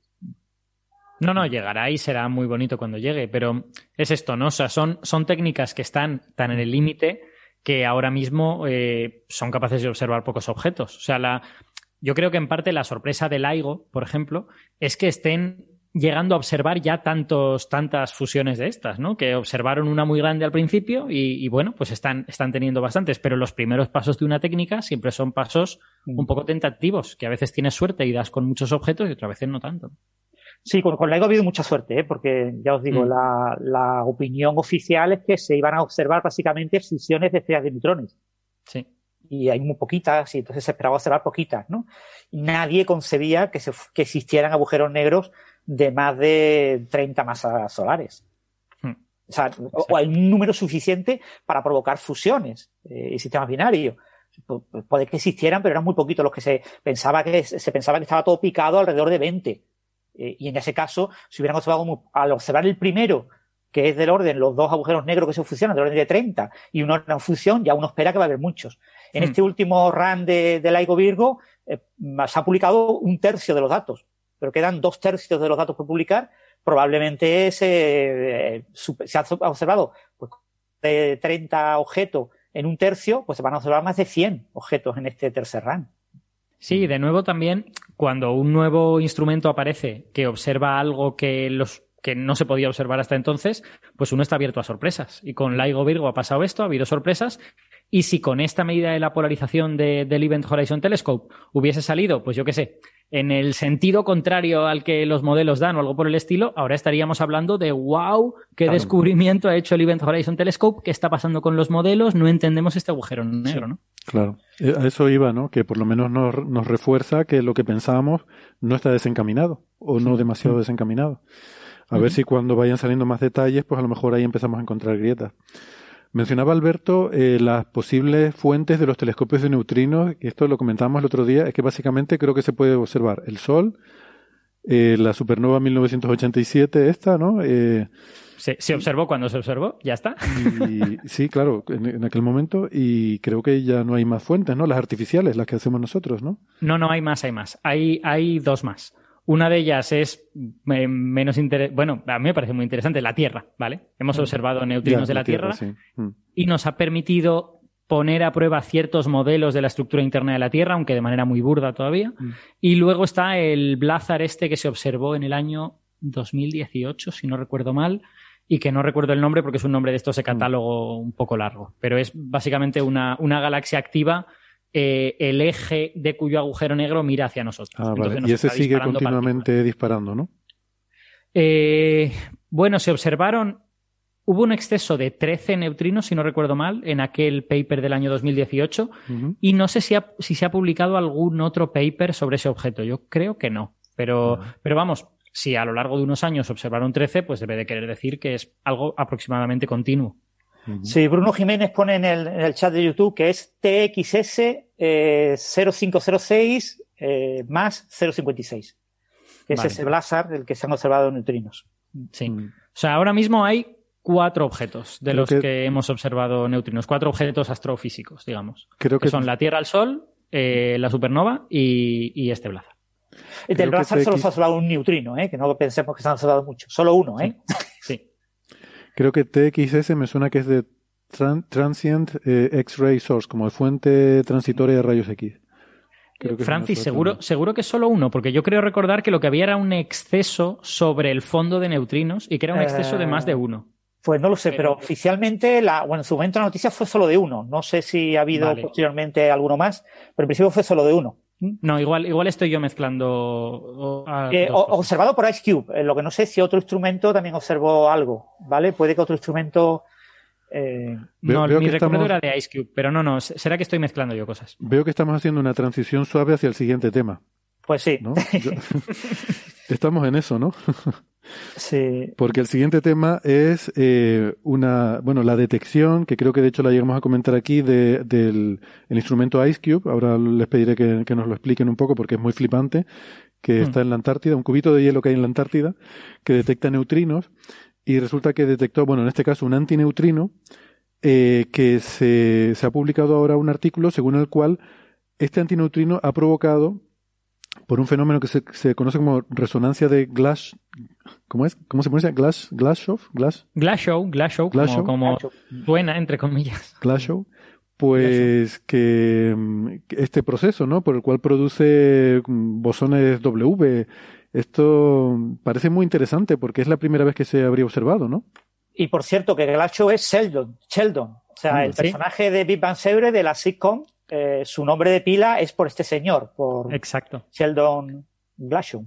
Glashow Ah, es uno de los padres del modelo estándar. Glashow es una de las, de las personas que recibió el Nobel por el, por el modelo estándar de la física de partículas, aunque el paper famoso es el de Weinberg, lo recibieron Glashow, eh, Weinberg y Salam. Salam. Mm, Salam, sí. En 1979. Mm.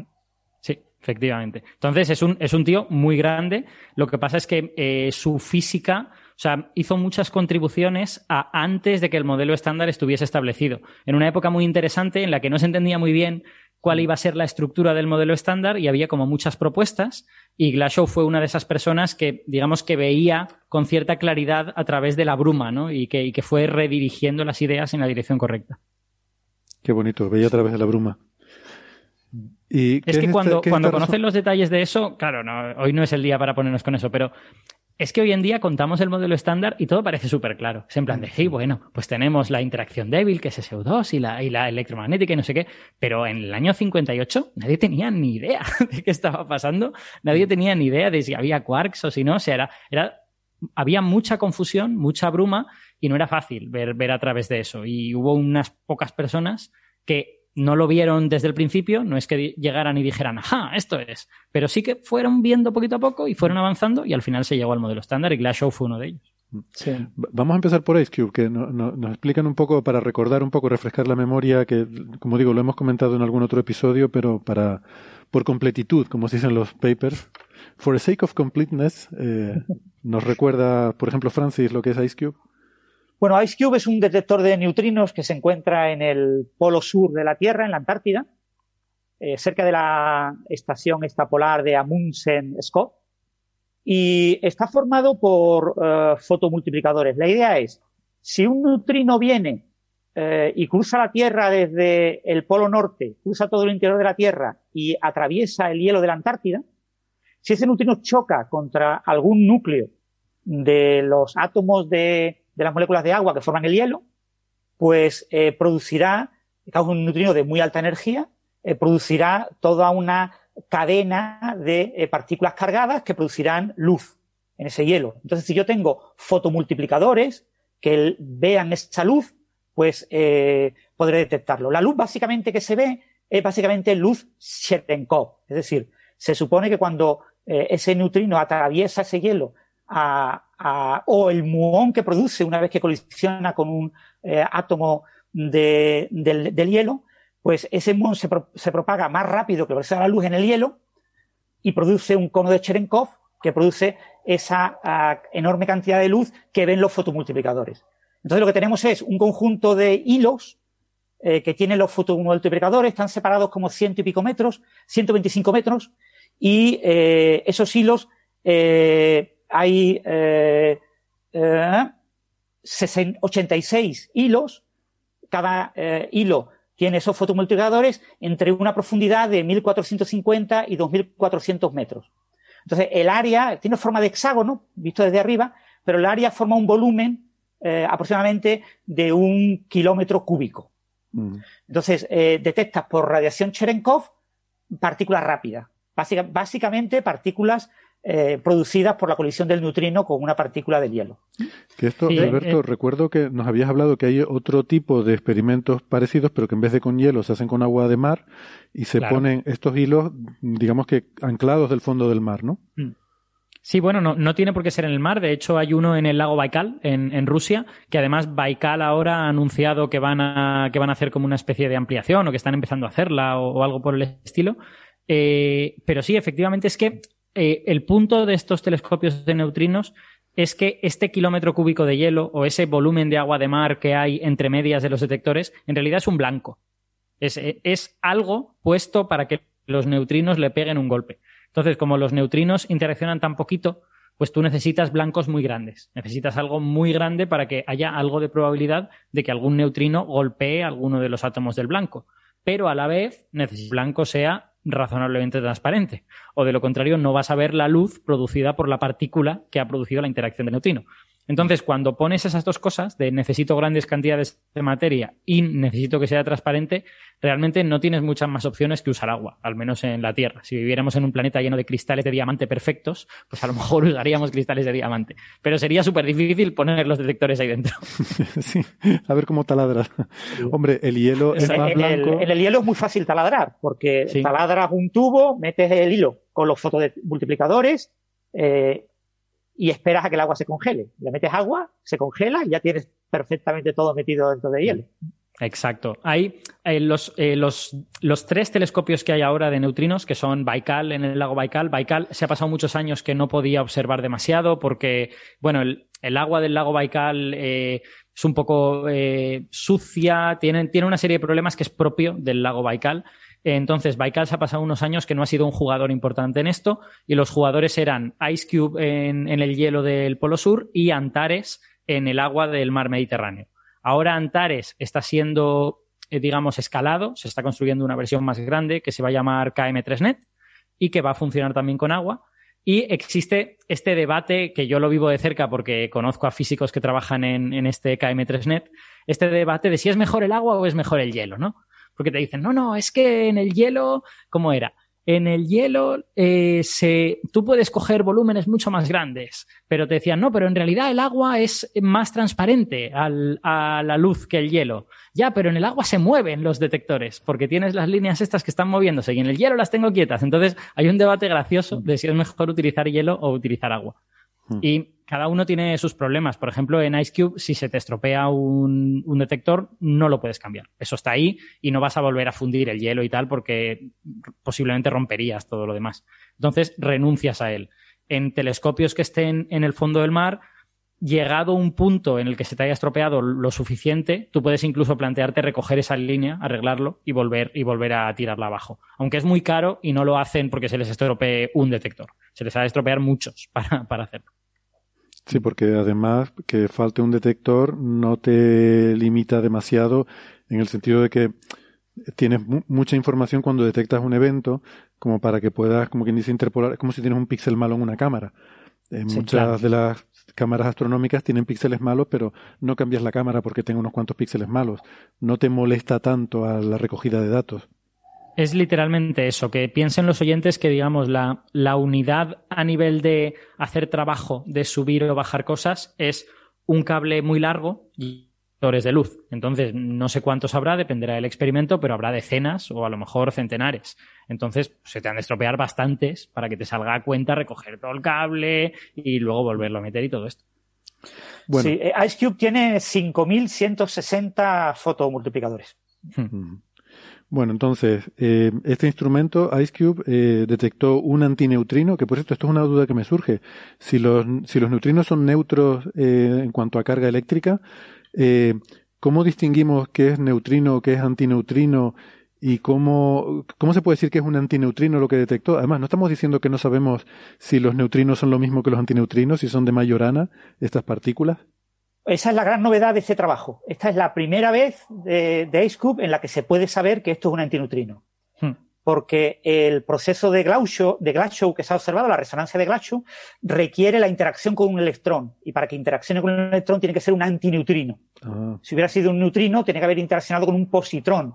Y el número de positrones que habrá en el hielo, pues debe ser extremadamente ridículo si es que hay alguno, porque puede haber algún material radiactivo en los fotomultiplicadores o en los hilos o cosas así, ¿no? Pero son, eh, entonces, este es el primer caso en el que se sabe con seguridad que tiene, si se confirma que fuera resonancia de Glashow, que parece que sí, eh, porque ajusta bien la energía, eh, que se ha observado un antineutrino. Hasta ahora solo se hablaba de neutrinos porque no se sabía cuáles eran neutrinos y cuáles antineutrinos.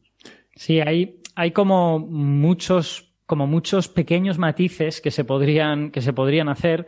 Eh, yo creo que un detalle importante es este proceso de Glashow básicamente consiste en un electrón y un antineutrino, en este caso, chocan y se convierten en un W, se convierten en un bosón. Por lo tanto, los dos fermiones, el electrón y el, antineutrino en este caso, han desaparecido. Entonces, para eso, sus cargas se han de anular. Y en concreto, se supone que los electrones, lleva, los electrones llevan una carga leptónica que vale, que vale más uno, y los antielectrones, los positrones, llevan una carga leptónica que vale menos uno. Por lo tanto, si el electrón se ha de anular con otra cosa, tiene que llevar la carga leptónica opuesta. Así que si ha de interaccionar con un electrón, tiene que ser un antineutrino, o de lo contrario no forman un bosón. ¿Vale? Pues un electrón y un neutrino pueden interaccionar, pero interaccionan de otras maneras. Interaccionan, por ejemplo, intercambiando un Z y rebotando el uno del otro, pero no se destruyen ni forman otra cosa, sino que simplemente a lo mejor intercambian energía o algo por el estilo. Entonces, este proceso en concreto es especial porque el electrón y el antineutrino se destruyen y se forma una partícula que contiene la energía de ambos y que luego esa partícula pues, se desintegra y se convierte en otra cosa. Y eso es lo que hace que tú sepas que tiene que ser un antineutrino, porque si no, no habría interaccionado con, el electrón. ¿Y los neutrinos que se producen en las fuentes astrofísicas normales, digamos, por ejemplo, por la fusión nuclear en una estrella, ¿se producen mm. iguales cantidades de neutrinos y antineutrinos o, o solo neutrinos? Solo neutrinos? Yo creo que se producen sobre todo antineutrinos, pero pero eh, eso depende de las reacciones nucleares, porque al final esos, esos neutrinos provienen de desintegraciones nucleares beta. Entonces, si la desintegración emite un electrón, habrá emitido un antineutrino. Por, por el razonamiento inverso a lo que acabo de decir. Mm. Al principio no había carga leptónica, lo que tienes es un núcleo atómico, y de repente tienes dos leptones. Bueno, pues tienen que tener carga leptónica opuesta. o de lo contrario, no se pueden haber creado de la nada. Entonces, depende de si tu núcleo quiere transformar un protón en un neutrón y entonces tiene que escupir la carga positiva del electrón y la escupe en forma de positrón, o si quiere hacer lo contrario, quiere transformar un neutrón en un protón. Y en ese caso tiene que escupir una carga negativa y transformar el, neutrón en un protón, ¿vale? Mm. Entonces, en el primer caso has escupido un positrón y eso lleva aparejado consigo necesariamente un neutrino. En el segundo caso has escupido un electrón y eso lleva aparejado necesariamente un antineutrino. Entonces, creo recordar que la mayoría de las desintegraciones que ocurren en los núcleos de las estrellas son de las que emiten electrones y por lo tanto emiten antineutrinos. O sea, las cadenas PP del Sol, tú estás convirtiendo cuatro protones en un núcleo de helio. Eso quiere decir que tienes que convertir dos de ellos en neutrones. Por lo tanto, tienes que absorber un electrón, por así decirlo. Con lo cual. Eh, pues entonces estarás emitiendo neutrinos, supongo, ¿no? Porque estás escupiendo cargas positivas. A ver, voy a, voy a mirarlo. es que yo. De, claro, es que siempre se ha dicho que emite un neutrino. si no, habrían dicho que se emite un antineutrino. Sí, pues no creas, no creas, porque en general, sí, creo que son neutrinos la mayoría, pero que en general en física de partículas se habla de neutrinos en genérico. No, hay muy poca gente que ponga simple hincapié. Es que es un antineutrino salvo en algunos experimentos concretos en los que se busca ver, buscar violaciones de la paridad y cosas por el estilo, en la que la naturaleza del antineutrino es necesaria, eh, en la mayor parte de los procesos se habla de neutrino como, eh, incluso se habla de electrones, eh, para hablar de electrones y positrones, sin haber una diferencia, ¿no? Hmm. En, el Sol, por ejemplo, la producción protón-protón que te da un núcleo de helio te da un positrón. Exacto. Y por lo tanto. es un neutrino electrónico. Hmm. Y este veo también que hay eh, puede haber interacciones de un protón con un electrón que se mm. combinan y forman un neutrón y entonces ese electrón se transforma en un neutrino porque el electrón llevaba la carga leptónica más uno y el que lleva carga leptónica más uno es el neutrino, no el anti. Mm. Y este neutrino, este antineutrino eh, es de origen cósmico, ¿verdad? Eh, y no tenemos ni idea de dónde viene. Puede ser un de no sé, de cualquier proceso exótico que haya ocurrido en alguna parte del cosmos y andaba por ahí perdido. la mayor parte de neutrinos que se descubren del espacio exterior son neutrinos de lo que se llama el fondo difuso, que, ah. que es lo que decía antes. No sabemos muy bien de dónde vienen y forman como una especie de océano de neutrinos y antineutrinos que están moviéndose por el espacio y que en última instancia vendrán pues de galaxias muy lejanas, de explosiones de supernovas de no se sabe muy bien de dónde, pero forman como una especie de neblina de neutrinos en la que nosotros estamos. Eh, entonces, la enorme mayoría son de ese tipo y este pues probablemente será uno de ellos también. del fondo difuso de neutrinos no confundir con el fondo cósmico de neutrinos, que es otra cosa aparte que no tiene nada que ver. Eso es. El fondo cósmico de neutrinos también será difuso, lógicamente, porque no viene de ningún sitio en concreto, pero esto es un fondo astrofísico, digamos, y no, y no cósmico. Sí. Bien. Eh... Mm, si me dejas que añada una cosa más. por eh, favor. El, la razón por la que podemos estar bastante seguros de que, bueno, yo creo totalmente seguros, de que este neutrino eh, proviene del fondo difuso de origen astrofísico, es que es un, eh, este antineutrino, perdón, es que es un antineutrino muy energético, ¿vale? Tiene una energía de peta electrón voltios. Eso quiere decir, uh, millones de veces la masa del protón, ¿vale? Tiene una, tiene una energía extremadamente alta. Sí, Eh, se, entonces- se llama así porque tiene tanta energía que lo peta. Exacto, efectivamente. Entonces, eh, claramente, este neutrino pues no va a haber venido ni del Sol, donde se producen neutrinos con mucha menos energía, ni de, eh, pues yo qué sé, desintegraciones radiactivas en la atmósfera, ni cosas de estas, sino que tiene que haber venido a algún sitio en donde había partículas a muy altas velocidades y se han formado estos neutrinos de, de muy alta energía también. Y esa es básicamente la, digamos, el criterio que se toma para estar seguro de que estás viendo un neutrino de origen cósmico o que viene de, que viene de algún sitio muy lejano, que su energía es gigantesca. Entonces, no hace falta que sea tan grande como la de este, pero este en concreto que tiene energía muy grande, pues seguro que vendrá de alguno de estos eh, que se suelen llamar aceleradores astrofísicos, que pueden ser, por ejemplo, eh, chorros que salen de agujeros negros, pueden ser chorros formados en supernovas, son procesos astrofísicos muy energéticos que aceleran partículas a grandes velocidades y como subproducto de toda esa aceleración, pues se, producen neutrinos, entre otras cosas. La diferencia entre los neutrinos y otras cosas es que los neutrinos, como no tienen carga, no se ven afectados por campos magnéticos y viajan en línea recta por el espacio hasta que se encuentran de repente con la Tierra.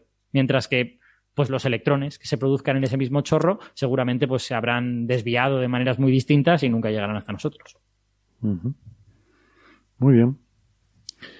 ¿Alguna cosa más sobre este tema? De... Bueno, el punto clave es la energía del, del antineutrino que hemos observado. ¿no? Hemos observado un evento de tipo neutrino eh, con una energía que curiosamente coincide con casualidad con la energía que se espera para un proceso eh, en el que interaccione un bosón W. ¿no? El Y que no es casualidad, claro. O sea, es- Claro. Entonces tú dices, hay dos opciones. Ha sido por casualidad, pero como observamos tan pocos neutrinos con una energía tan grande, estamos hablando que se ha observado una energía de 6 petaelectronvoltios, Hmm.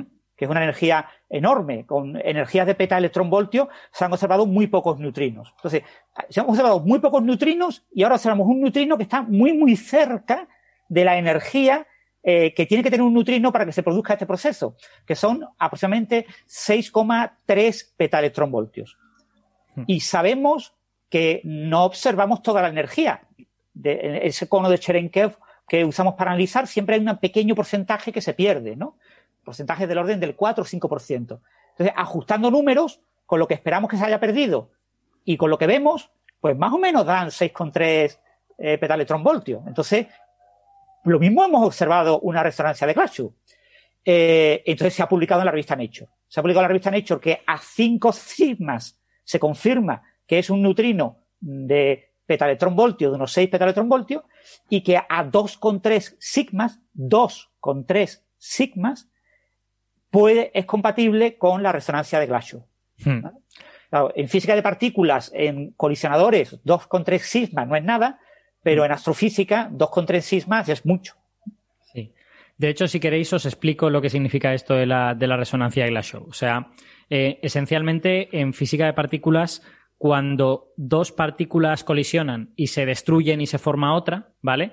Eh, Este proceso que acabo, que acabo de describir hace un rato, eh, eso se puede producir básicamente a cualquier energía, a la que queramos, ¿vale? Pero eh, ese proceso va a ser mucho más probable si esa partícula que se produce está lo que se llama en su capa de masas. O sea, si tiene la energía correcta para que tenga las propiedades de una partícula real que se propaga. Esto lo hemos hablado alguna vez en Coffee Break, que existen partículas reales y partículas virtuales, ¿vale? Las, las partículas virtuales son esencialmente energía que está moviéndose en un campo cuántico, pero que no se puede propagar grandes distancias porque no tiene las propiedades necesarias para ser una energía propagante. Y las partículas reales es energía que se está moviendo en un campo cuántico, pero que se propaga a largas distancias, o al menos podría propagarse a largas distancias. Eh, entonces, si tú juntas dos partículas, las destruyes y creas una tercera, como en este proceso, eh, pues la mayor parte de veces eso no va a tener las propiedades necesarias para ser una partícula propagante.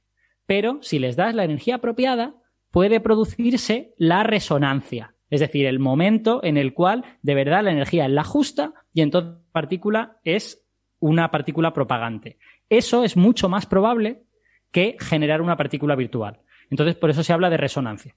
Porque cuando tú les das la energía correcta a las dos partículas, es mucho más probable que se forme esa nueva partícula. Mientras que cuando tienen la energía incorrecta, pues a veces pasarán de largo la una de la otra y no chocarán y se acabó, ¿no? Entonces, por eso yo decía antes que no es casual que esta energía esté cerca de la resonancia de Glashow. Cuando dos partículas se acercan la una a la otra con energías cercanas a esta resonancia, es mucho más probable que interaccionen. Entonces, tiene todo el sentido del mundo que si tú te pusieras a observar cualquier energía posible, obtendrías muchísimas más cerca de la resonancia, porque ahí es donde más interacciones va a haber.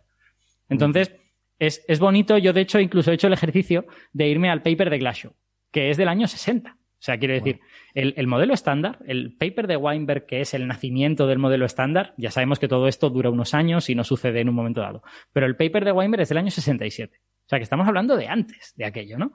Y Glashow dice cosas muy graciosas en ese paper, cosas propias del, de, del principio de los años 60, ¿no? Que dice, bueno, la interacción responsable por, la interacción responsable de que los neutrinos y los electrones interaccionen tal y cual, se ha dicho que podría estar mediada por una partícula vectorial, tal y cual, no sé cuántos. Claro, hoy en día sabemos que eso es así, lo damos, lo estudiamos, tal y cual, sabemos que existen el Z y el W, y de hecho, Weinberg, eh, Weinberg-Glashow llama a esa partícula Z. Z menos. no la llamo W menos, que es como la llamamos nosotros. Porque claro, esto es premodelo estándar. Entonces él le llama Z menos. Hoy en día, a mí me suena súper raro. Un Z tiene que ser neutro. ¿Cómo va a tener un Z carga, carga negativa? Pero en aquella época, pues los nombres no estaban fijados, ¿no? Entonces es muy chulo. Es el, es el típico artículo de antes de que todo esto estuviera fijado, ¿no? En el que tú dices, si aquí chocan un antineutrino y un electrón y se produce una partícula, un bosón vectorial, cuál es la probabilidad, cuándo va a haber una resonancia, cuál es la energía necesaria. Y esto no está dentro del modelo estándar, es simplemente bajo esta premisa, qué es lo que pasaría. Y Glashow se lo calcula y obtiene pues que efectivamente cuando la energía incidente es del orden de la masa de este Z, que hoy en día sabemos que es un W, al cuadrado, partido dos veces la masa del electrón, pues entonces eso se produce de manera mucho más probable y existe esta resonancia. Y esa energía es la que Francis ha dicho hace un momento de 6,3 peta electronvoltios, ¿no? No sé, me parece, parece un ejercicio súper bonito, eh, en retrospectiva, 60 años después, con toda la historia que ha ocurrido, volver a leer este paper y darnos cuenta de que, además, nos sirve para interpretar estos fenómenos energéticos que estamos ahora viendo en, en la atmósfera, ¿no? Me parece muy chulo todo. Sí, el, eh, el Glashow es el padre del bosón Z, ¿no? Del Z0, porque lo que había antes, eh, unos años antes, era el, un modelo con W, un W más, W menos, mm. y que comparaba el fotón, que era de Schwinger, y, y Glashow incorpora ese modelo porque había lo que en aquel momento se llamaban corrientes débiles neutras, que parecía que podía ser interesante observarlo, introduce ese concepto con una partícula, el Z0, el Z, y entonces ya, eh, como mete una nueva partícula que llama Z, pues le llama a las otras dos Z más y Z menos. O sea, que estaba de alguna manera eh, haciendo propaganda en favor de su producto, ¿no? Con este artículo. y fue lo que al final le acabó dando el Nobel, ¿no? Un punto importante que hay que recordar es que los bosones W y Z se descubren experimentalmente, se producen en colisionadores en 1983, que eso acaba conduciendo un premio Nobel a los experimentales, a Carlos Rubia y no recuerdo cuál era el otro. Y, y sin, pero sin embargo ya había evidencia, es decir, cuando le dan el premio Nobel en 1979 a Glasgow, eh, Weinberg y Salam, o Salam, eh, ya se sabía que existían esas corrientes débiles neutras, que existían mm. los bosones vectoriales. Y se tenía una cierta idea de, qué, de qué propiedades tenían y de qué masas tenían. Cierta idea, porque daban muchas incógnitas.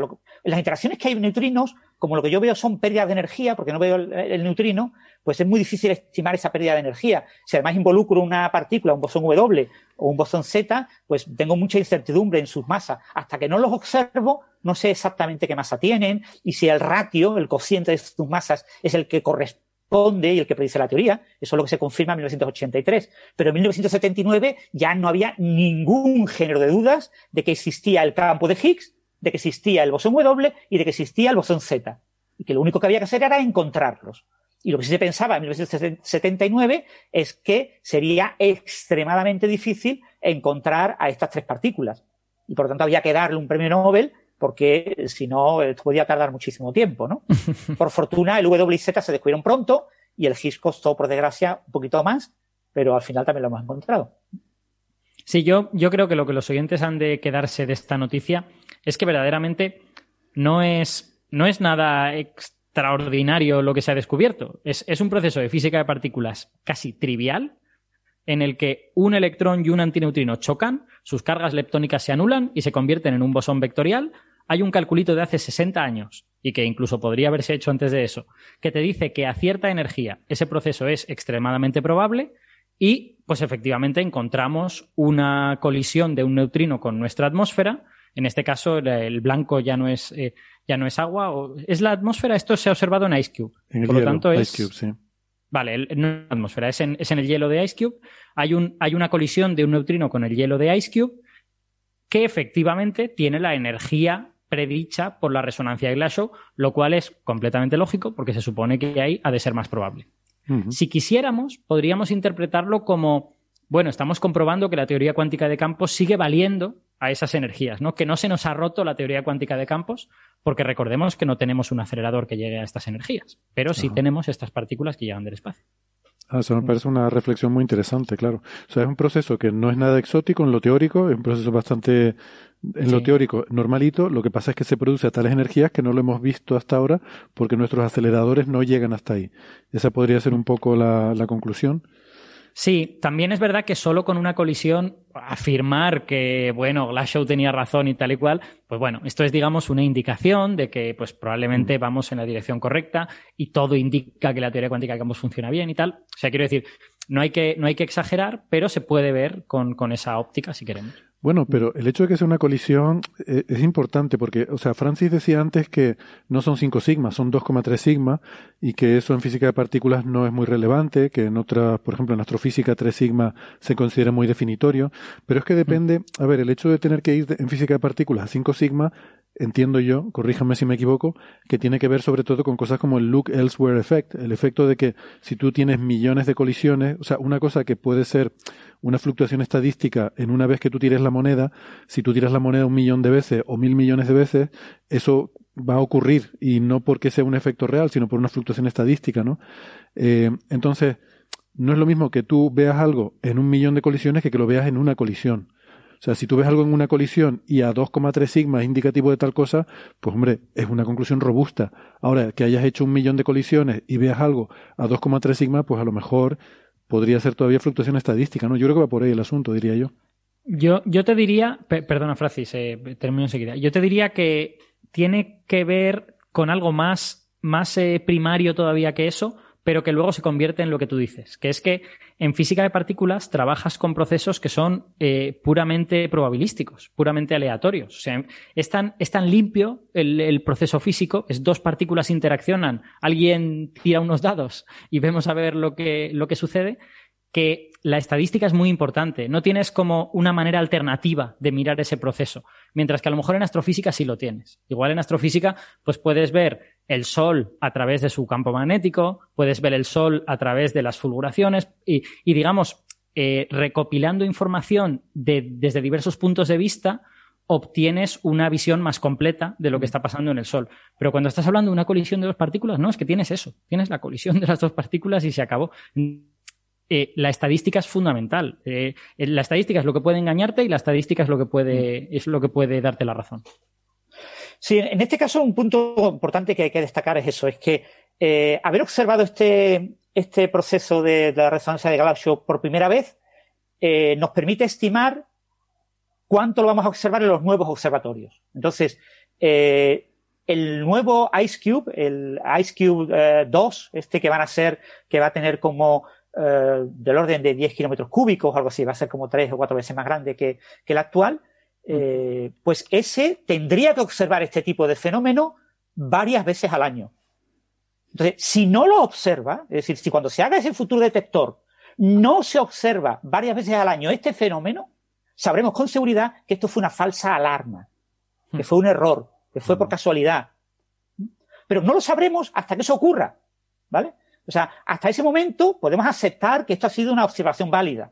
Y lo- es bastante razonable que cuando ese instrumento observe esto muchas veces, pues se confirme. Es lo mismo que la primera onda gravitacional. Fue muy raro una, una onda gravitacional tan intensa, de, con masas tan grandes. Pero es que ya hemos observado muchas, incluso mucho más grandes.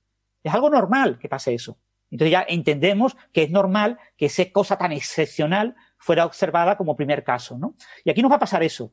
Eh, eh, pero tenemos siempre que tener esa, ese punto, el punto de todavía no sabemos si esto es un fenómeno real o no, ¿vale? O sea, a veces hay gente que, que está afirmando en, en, noticias en medios que esto es seguro, se ha observado con absoluta seguridad, porque se ha publicado en la revista Nature. Pues no, aunque se publique en la revista Nature, hasta que no haya una confirmación. La pena es que la confirmación puede que llegue en 2030. Hombre. ¿Vale? O sea que no va a ser una confirmación pasado mañana. Y no hay ningún otro instrumento que pueda observar esto claramente, fácilmente. ¿Mm? A ver si otro lo puede observar, pero ya veremos, ¿no? Entonces, eh, eh, pero bueno, eh, es una, un artículo bonito y es muy bonito ver que la teoría funciona. Esto ratifica que el modelo estándar funciona a estas energías, pero también hay que recordar que los rayos cósmicos se han observado hasta del orden de 10 a la 19 gigaelectronvoltios y que lo que observan grandes detectores, yo sé, el Pierre Oyer, ¿no? En, en, en la Pampa Argentina, pues son resultados que de energías muchísimo mayores y lo que podemos observar, claro, no es una observación tan, tan limpia, ¿no? Pero lo que podemos observar, porque es una, una interacción con la atmósfera y entonces el, el, el, la lluvia de partículas es más, más, ambigua, ¿no? Que aquí que tenemos una señal como un, un, cono mucho mejor definido. Pero en cualquier caso, hemos observado eventos mucho más energéticos, perfectamente compatibles con el modelo estándar. Es decir, sí. que esto no es la colisión con mayor energía que confirma el modelo estándar. Hay colisiones, eventos con mucha más energía que también confirman el modelo estándar. Sí, y además hay que, hay que tener en mente que aquí hay como dos elementos. O sea, yo lo he planteado hace un momento como estamos comprobando que teoría cuántica de campos funciona bien a estas, a estas energías, pero cuando Francis dice eh, esto debería, deberían observarse muchos más eventos y habrá que comprobar si esto se ve, en realidad creo que en lo que Francis está pensando no es tanto que teoría cuántica de campos vaya a estar bien o vaya a estar mal, sino que exista un flujo de neutrinos de esta energía. O sea, el, el haber visto un neutrino de esta energía te permite estimar más o menos cuántos debe de haber cada año, ¿no? Entonces, tenemos dos elementos. Tenemos el, los ingredientes necesarios, que si no tienes neutrinos esa energía no lo observas, y tenemos luego la física, la, la teoría cuántica de campos, la resonancia de Glashow, ¿no? Entonces, eh, yo creo que en general nos fiamos más de la teoría cuántica de campos y creemos más que la teoría cuántica de campos va a estar bien, y lo que no tenemos tan claro es cuántos neutrinos de esta energía hay. Por eso sí. lo que queremos es comprobar en los siguientes experimentos que se vea la cantidad apropiada, porque eso nos da información de este flujo de neutrinos difusos, ¿no? que, que sus propiedades pues no lo conocemos todavía en demasiado detalle.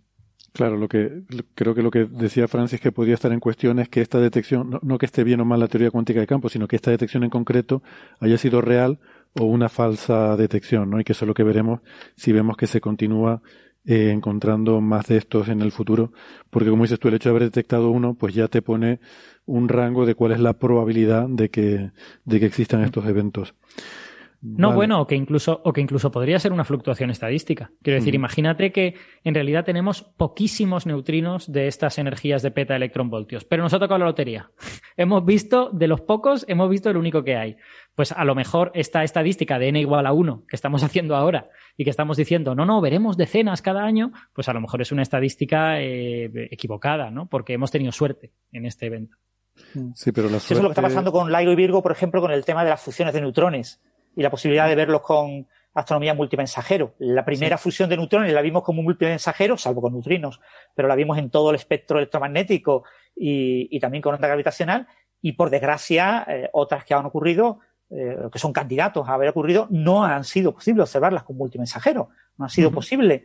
Eh, y, y, y esto nos pone en duda si realmente eh, fue de verdad la, observación, ¿no? Que hay, hay gente que duda, porque la, la, ciencia se basa en el escepticismo y a veces en el escepticismo radical, ¿no? Y hay gente que duda de esa observación diciendo, no, no, no, es verdad la observación del rayo gamma, es verdad que aquello fue pues una kilonova, es verdad todo eso, pero la onda gravitacional es casualidad, eh, no, no tiene nada que ver.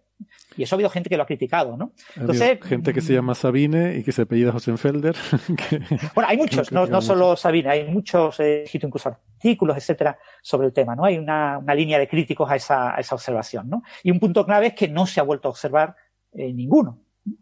Sí, pero puedes tener suerte, pero no por muchos órdenes de magnitud. Quiero decir, te puede tocar claro. una lotería de, de uno entre 10, de uno entre 100 o de uno entre 1000, pero no te va a tocar una lotería de uno entre un billón, por ejemplo, ¿no? Y... Claro, el, el, para mí el problema es que no lo sabes. O sea, quiero decir, si te ha tocado la lotería de uno entre un billón, es mucho más razonable que pienses, se estropeó mi instrumento. que me tocó la lotería de uno entre un billón, pero nunca lo vas a saber. O sea, tú solo sabes que has observado esa cosa y que luego el resto de cosas que observas no es consistente. Pues pensarás. Nadie, se cree el monopolo de Blas Cabrera. Eh, claro, exacto, exacto. Bueno. Sobre todo porque él no volvió a observar ninguno más. Entonces. Claro. Eh, pero podría ser que le tocara la lotería. Podría ser que le tocara la lotería de uno entre un billón y ya no había más y le tocó, pero, pero no pensamos eso. Pensamos que se equivocó en algo, ¿no? Exacto. Bueno, y ha habido ahora, muy, recientemente, en los últimos 20 años, ha habido muchos instrumentos buscando monopolos magnéticos y el que corresponde a la masa más o menos que observó eh, Blas Cabrera está descartado. ¿vale? O sea, ya sabemos que, que no pudo haber ahí un, un monopolo, porque ya lo habíamos visto, habíamos visto monopolos de ese tipo en algunos de nuestros instrumentos. No, no pero porque a lo mejor solo había uno en el universo y fue el que pasó ahí a través de, su instrumento. este, este de nuevo es un problema epistemológico. Esto, esto es así. Es un problema de qué tipo de conocimiento tenemos en el momento en que hemos hecho esta observación. ¿no? ¿Qué es lo que hemos observado? Hemos observado un neutrino, hemos observado nuestro detector que se ha vuelto loco, hemos observado una casualidad cósmica, ¿qué, hemos observado? Eso está muy bien traído porque estoy empezando a, fíjate, creo que voy a poner una ley de que cuando en un tema ya llegamos a la epistemología es que es hora de pasar al siguiente tema. Así que, si les parece bien, vamos a hablar con el siguiente, que sigue siendo de física de partículas, y, este tiene que ver con eh, esta anomalía leptónica, ¿no? Que antes de empezar, ¿alguien sabe de dónde viene la palabra leptón, leptónico? A mí me suena a lepidóptero y a insectos. Siempre pienso en bichitos y como son partículas pequeñitas como el electrón, pues es griego y creo que significa débil, pero no es ligero, ligero. Ligero. Ah, pues mira, como pequeño, significa ligero. Adrón significa pesado y leptón significa ligero. Por eso el lepidóptero, ¿no? Porque son las mariposas son muy grandes pero pesan muy poco. Son bichitos pequeños. Eso no lo sé. Lo del lepidóptero ya no lo sé, si es por lo mismo. Sí, es, es, es a la ligera. Sí, efectivamente. y ahora cuando lo has dicho. Siempre me ha sonado eso. Vale. Pues no hay que tomárselas a la ligera, pero el, el tema de que tenemos ahora, bueno, los leptones son partículas como los electrones, los muones, ¿verdad? Estas partículas así mm. que son poco masivas y mm, resulta que los neutrinos, los neutrinos también son leptones. Neutrinos, claro, todos estos poco masivos. Y en el modelo estándar hay esta predicción de que todos los leptones tienen. El... Sí. Muy, muy breve. la, la, definición de leptón es que no es un quark básicamente. O sea que, que, eres un fermión y no sientes la interacción eh, fuerte. O sea que podrían pesar muchísimo si quisieran. Los leptones podrían ser muy pesados. Simplemente, pues, pesado solo está el tau. Pero, pero la cuestión es que no sienten la interacción fuerte, por lo tanto no forman hadrones y tienen cierta existencia individual. de acuerdo. Mm. Eh, bueno, pues los leptones, según el modelo estándar, tienen la misma fuerza de interacción electrodébil, todos ellos esta universalidad leptónica que se dice, ¿no? Y esto, pues, viene siendo cuestionado por algunos experimentos, en particular del LHCb, desde hace algunos años y se ha publicado ahora un nuevo resultado, ¿no? Que, que está teniendo, bueno, saliendo mucho en medios de comunicación y demás, que confirma esta anomalía, ¿no? Llamamos anomalías a observaciones que contradicen al modelo estándar y esta parece ser una de estas anomalías que se va confirmando, no va, se van añadiendo nuevos datos y no va desapareciendo, sino más bien al contrario, ¿no? Se va reforzando el hecho de que hay una anomalía que podría indicar física más allá del modelo estándar. Yo me eh, quería preguntarle si esto es lo que estuvimos hablando con Kim Matías, ¿no? En el episodio 116 que hicimos un especial sobre anomalías, ¿no? Eh, más o menos. Lo que pasa es que eh, Kim Matías introdujo una serie de parámetros que relacionan eh, los ángulos de salida en las colisiones de las desintegraciones de mesones B eh, y que eh, son unos parámetros muy técnicos, el P5', el P7, ahí, son una serie de, parámetros y entonces en, un par de esos parámetros el que más destacaba era el P, creo que era el P5', creo recordar, pero no recuerdo, o el P9, había un par de parámetros que eran especialmente anómalos, pero los otros no eran anómalos, ¿no? Entonces tú podías, tú tenías unas colisiones en las que si tú veías solo esas colisiones, tú no veías ningún tipo de anomalía. Ahora, si tú mirabas esas colisiones con la lupa de decir, sesgo esas colisiones y las clasifico en función de los ángulos con este parámetro técnico, pues resulta que algunos de estos parámetros sí se desviaban especialmente de, la predicción. Entonces, eh, esas anomalías en mesones B, también habían sido observadas por LHCb, eh, pueden ser compatibles, pueden tener la misma explicación que otras anomalías asociadas a mesones B, como por ejemplo esta anomalía de la universalidad leptónica, ¿no? Pero, eh, o sea, pueden estar relacionados o no. ¿vale? No sabemos si hay una posible relación. Hay modelos teóricos que predicen que sí, que, tiene que haber esa, esa relación.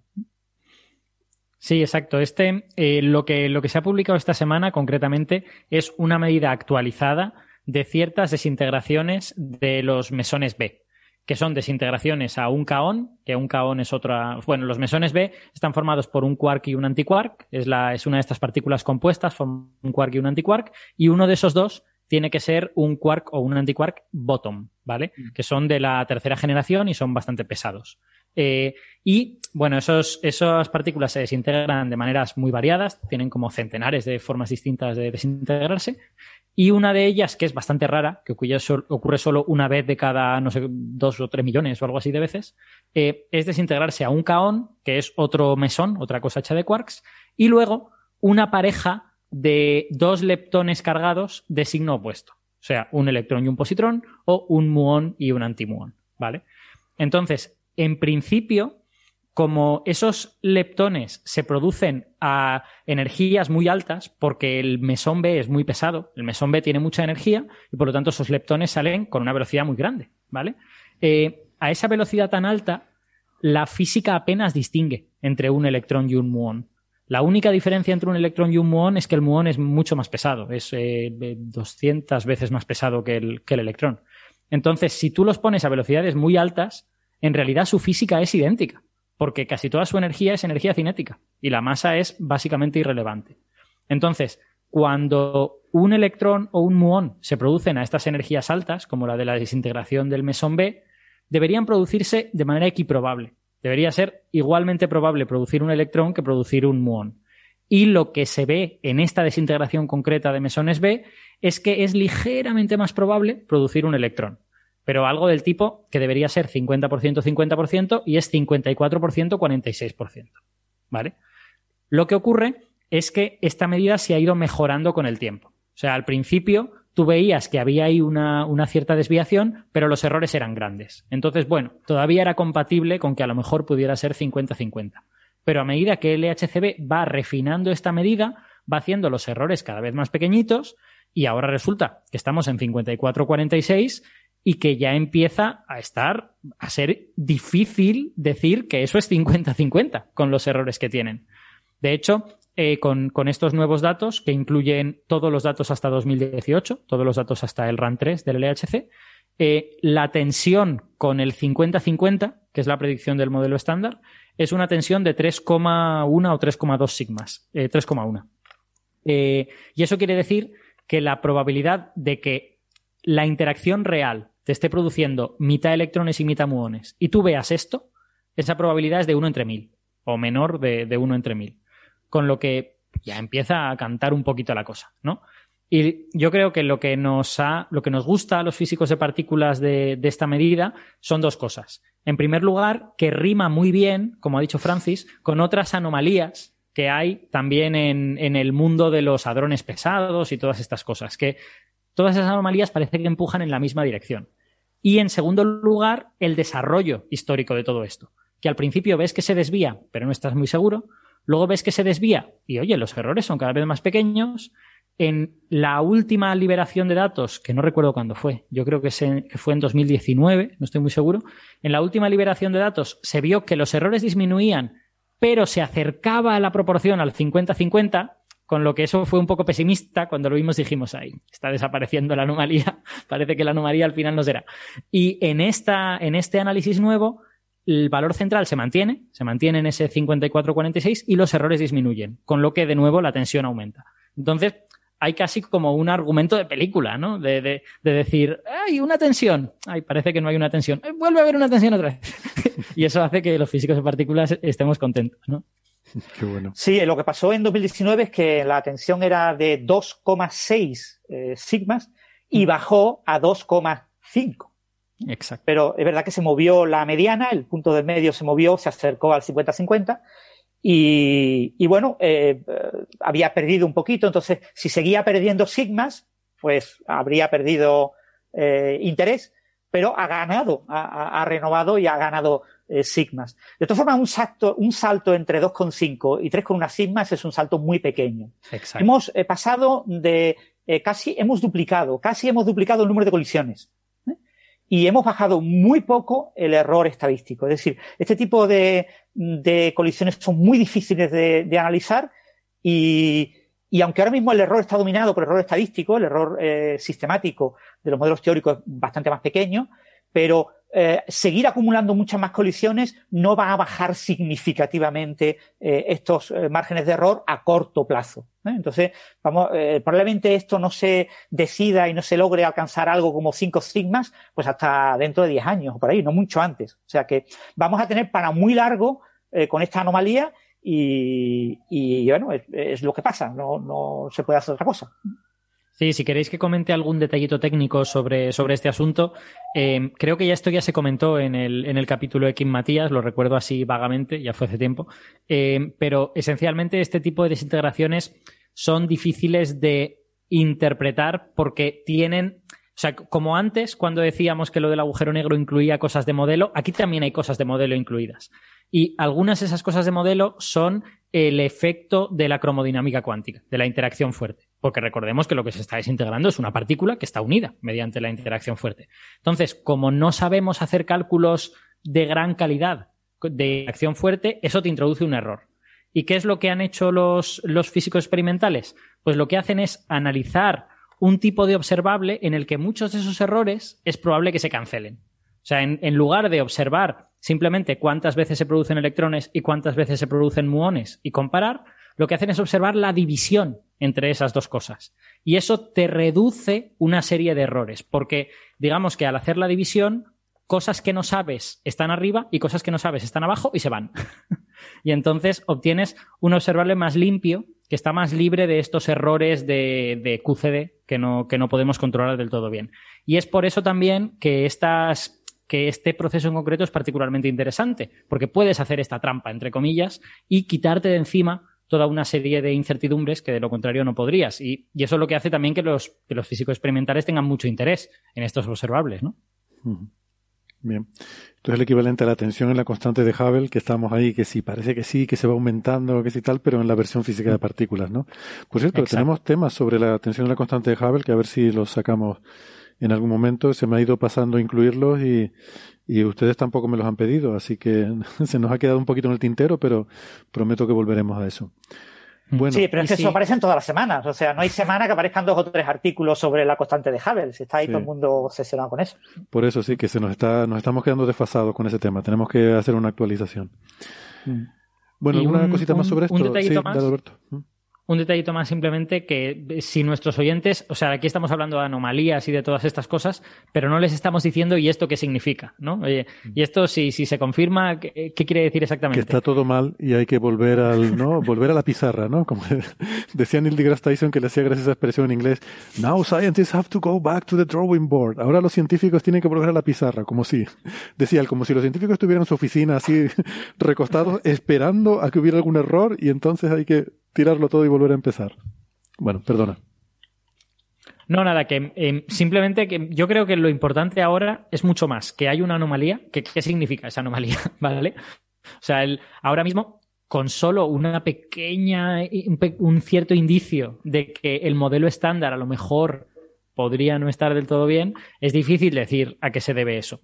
Pero el punto importante es, en el modelo estándar, electrones y muones tienen interacciones exactamente idénticas, su única diferencia es la masa, y este, esta desintegración en concreto parecería decirnos que hay alguna interacción que es diferente para electrones y para muones. Y eso es lo que necesita eh, elementos nuevos, digamos, que pueden ser nuevas partículas que interaccionan de forma distinta con electrones y con muones, pueden ser nuevas interacciones que, que, a lo mejor sienta un muón y un electrón no, lo más probable es que no sea eso, es que sea más bien que partículas que interaccionan con electrones y muones sientan nuevas interacciones o algo así.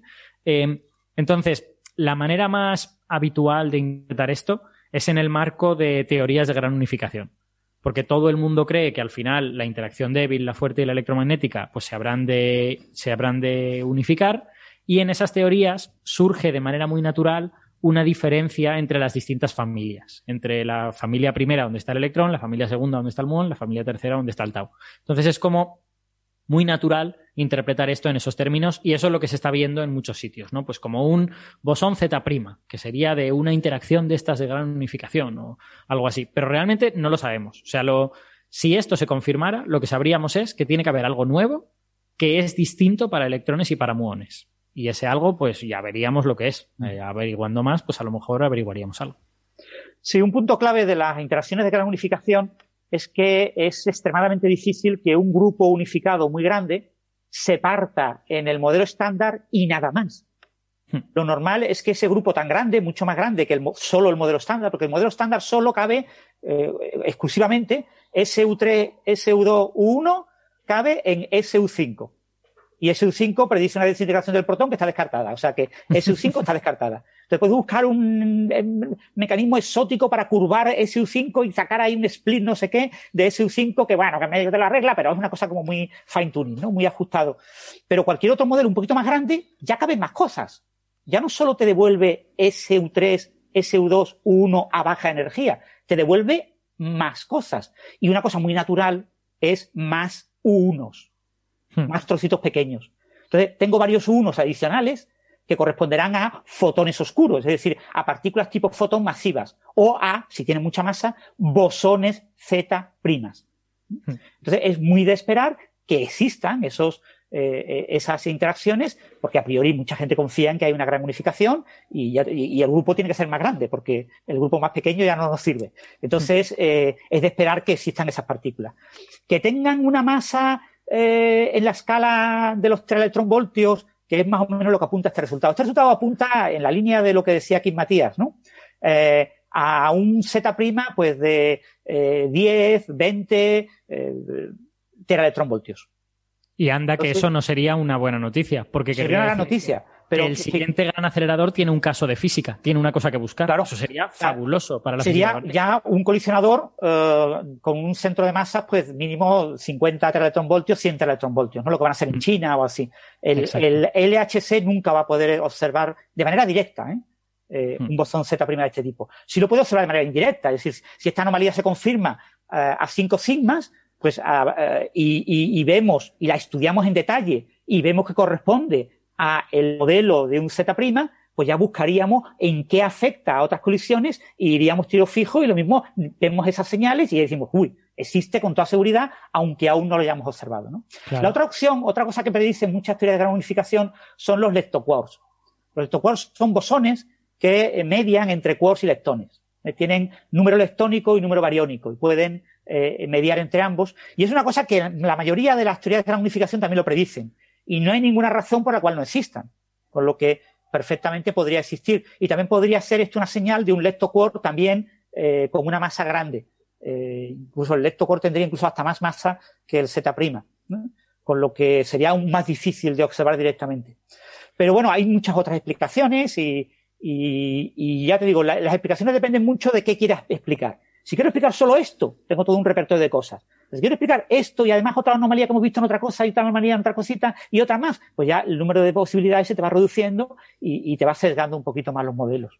Exacto. De hecho, hay, una cosa graciosa en esto que has dicho de la detección directa y la detección indirecta, ¿no? Porque eh, en realidad el bosón W, que es el bosón de la, de la interacción débil, una evidencia indirecta de su existencia es la desintegración beta.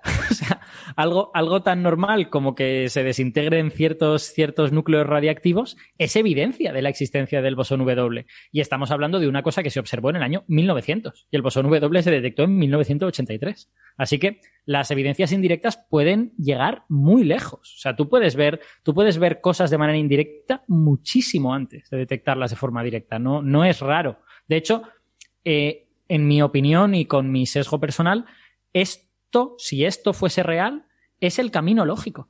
El camino lógico no es que tú enciendas un acelerador y te aparezcan 25 nuevas partículas. Es que tú enciendas el acelerador y digas, uy, ¿esto? ¿Esto que debería valer 2? ¿Por qué vale 2,5? Exactamente. Y que sea una evidencia indirecta y que tú, 10 años después, construyas otro aparato que digas, aquí está, esa partícula explica eso.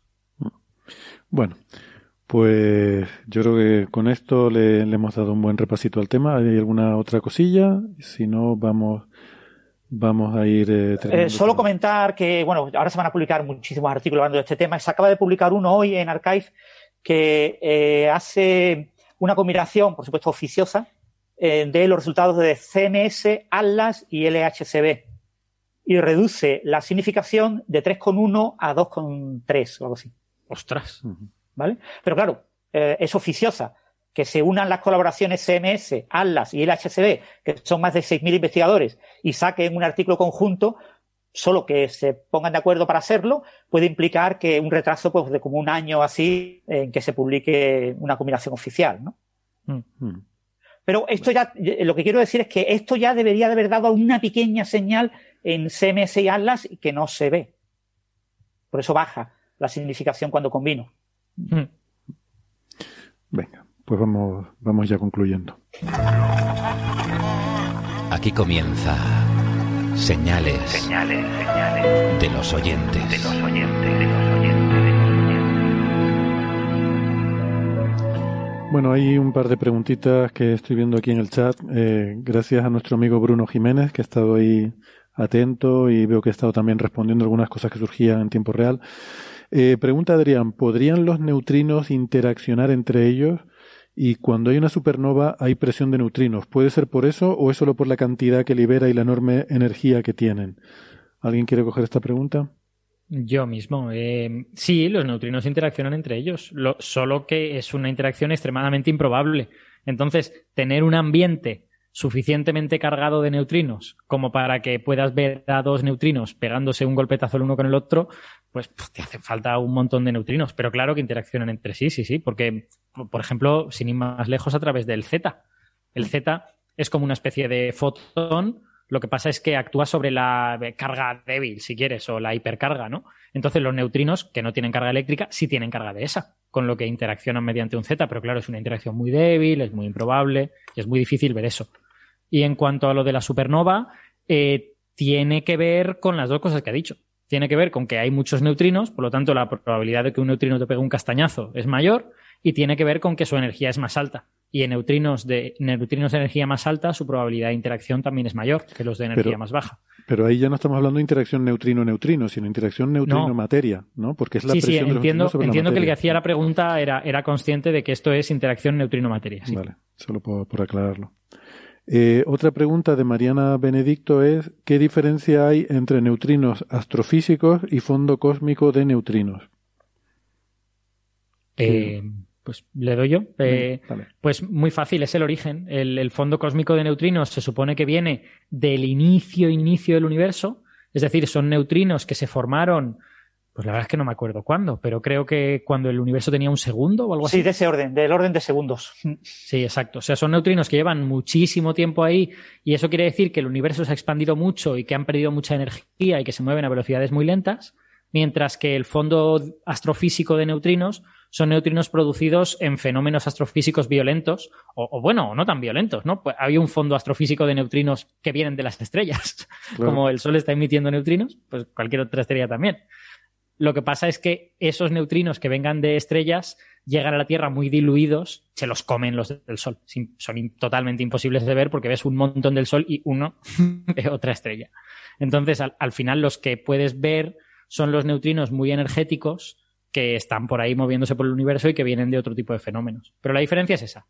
cósmicos o cosmológicos vienen de cuando de t igual a un segundo, de cuando el universo era jovencísimo, y los astrofísicos se están produciendo pues en todo momento en fenómenos que ocurren por ahí, estrellas de neutrones, supernovas, agujeros negros con chorros, lo que sea. Mm. Sí, los cosmológicos están marcados con una marca, una cierta energía, un cierto pico, están picados en energía, y pero lo que pasa es que es un pico bastante bajo, no recuerdo cuál es la energía, pero era bajo, y es muy difícil, pero algún día habrá tecnología para observarlos, ¿no? Y, y, nos ofrecerán una visión del universo muy anterior al fondo cósmico de microondas. Que recordar que es más o menos del orden de 250.000 a 380.000 años. Y aquí estamos Eso será un bombazo. Eso será un bombazo, pero a día de hoy lo malo es que casi no existe ni una tecnología hipotética para hacerlo. Claro, ahí necesitamos físicos jóvenes que se dediquen a eso, a ver si entre nuestros oyentes hay algunos y que conciban algún mecanismo para estudiar eso. Fíjate, hay una pregunta que me, interesa a mí también, eh, porque eh, tengo curiosidad. La pregunta Adrián Fernández dice, Es curioso, refiriéndose a lo que decía Alberto antes, de que al tener mucha energía esos neutrinos tienen más probabilidad de interacción en la supernova. Dice, es curioso porque otras partículas, cuanta más energía tienen, menos probabilidad tienen de, interacción, de interaccionar, ¿no?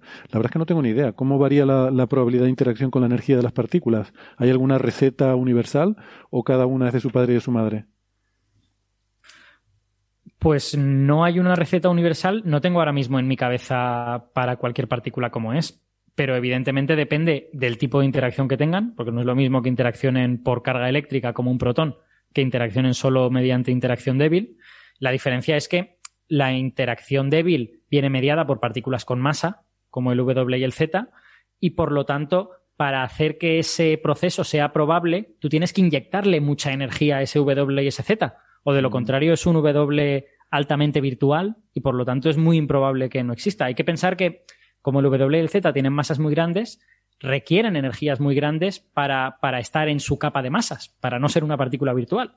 Y cuanto más virtual sea, más suprimido, más improbable es.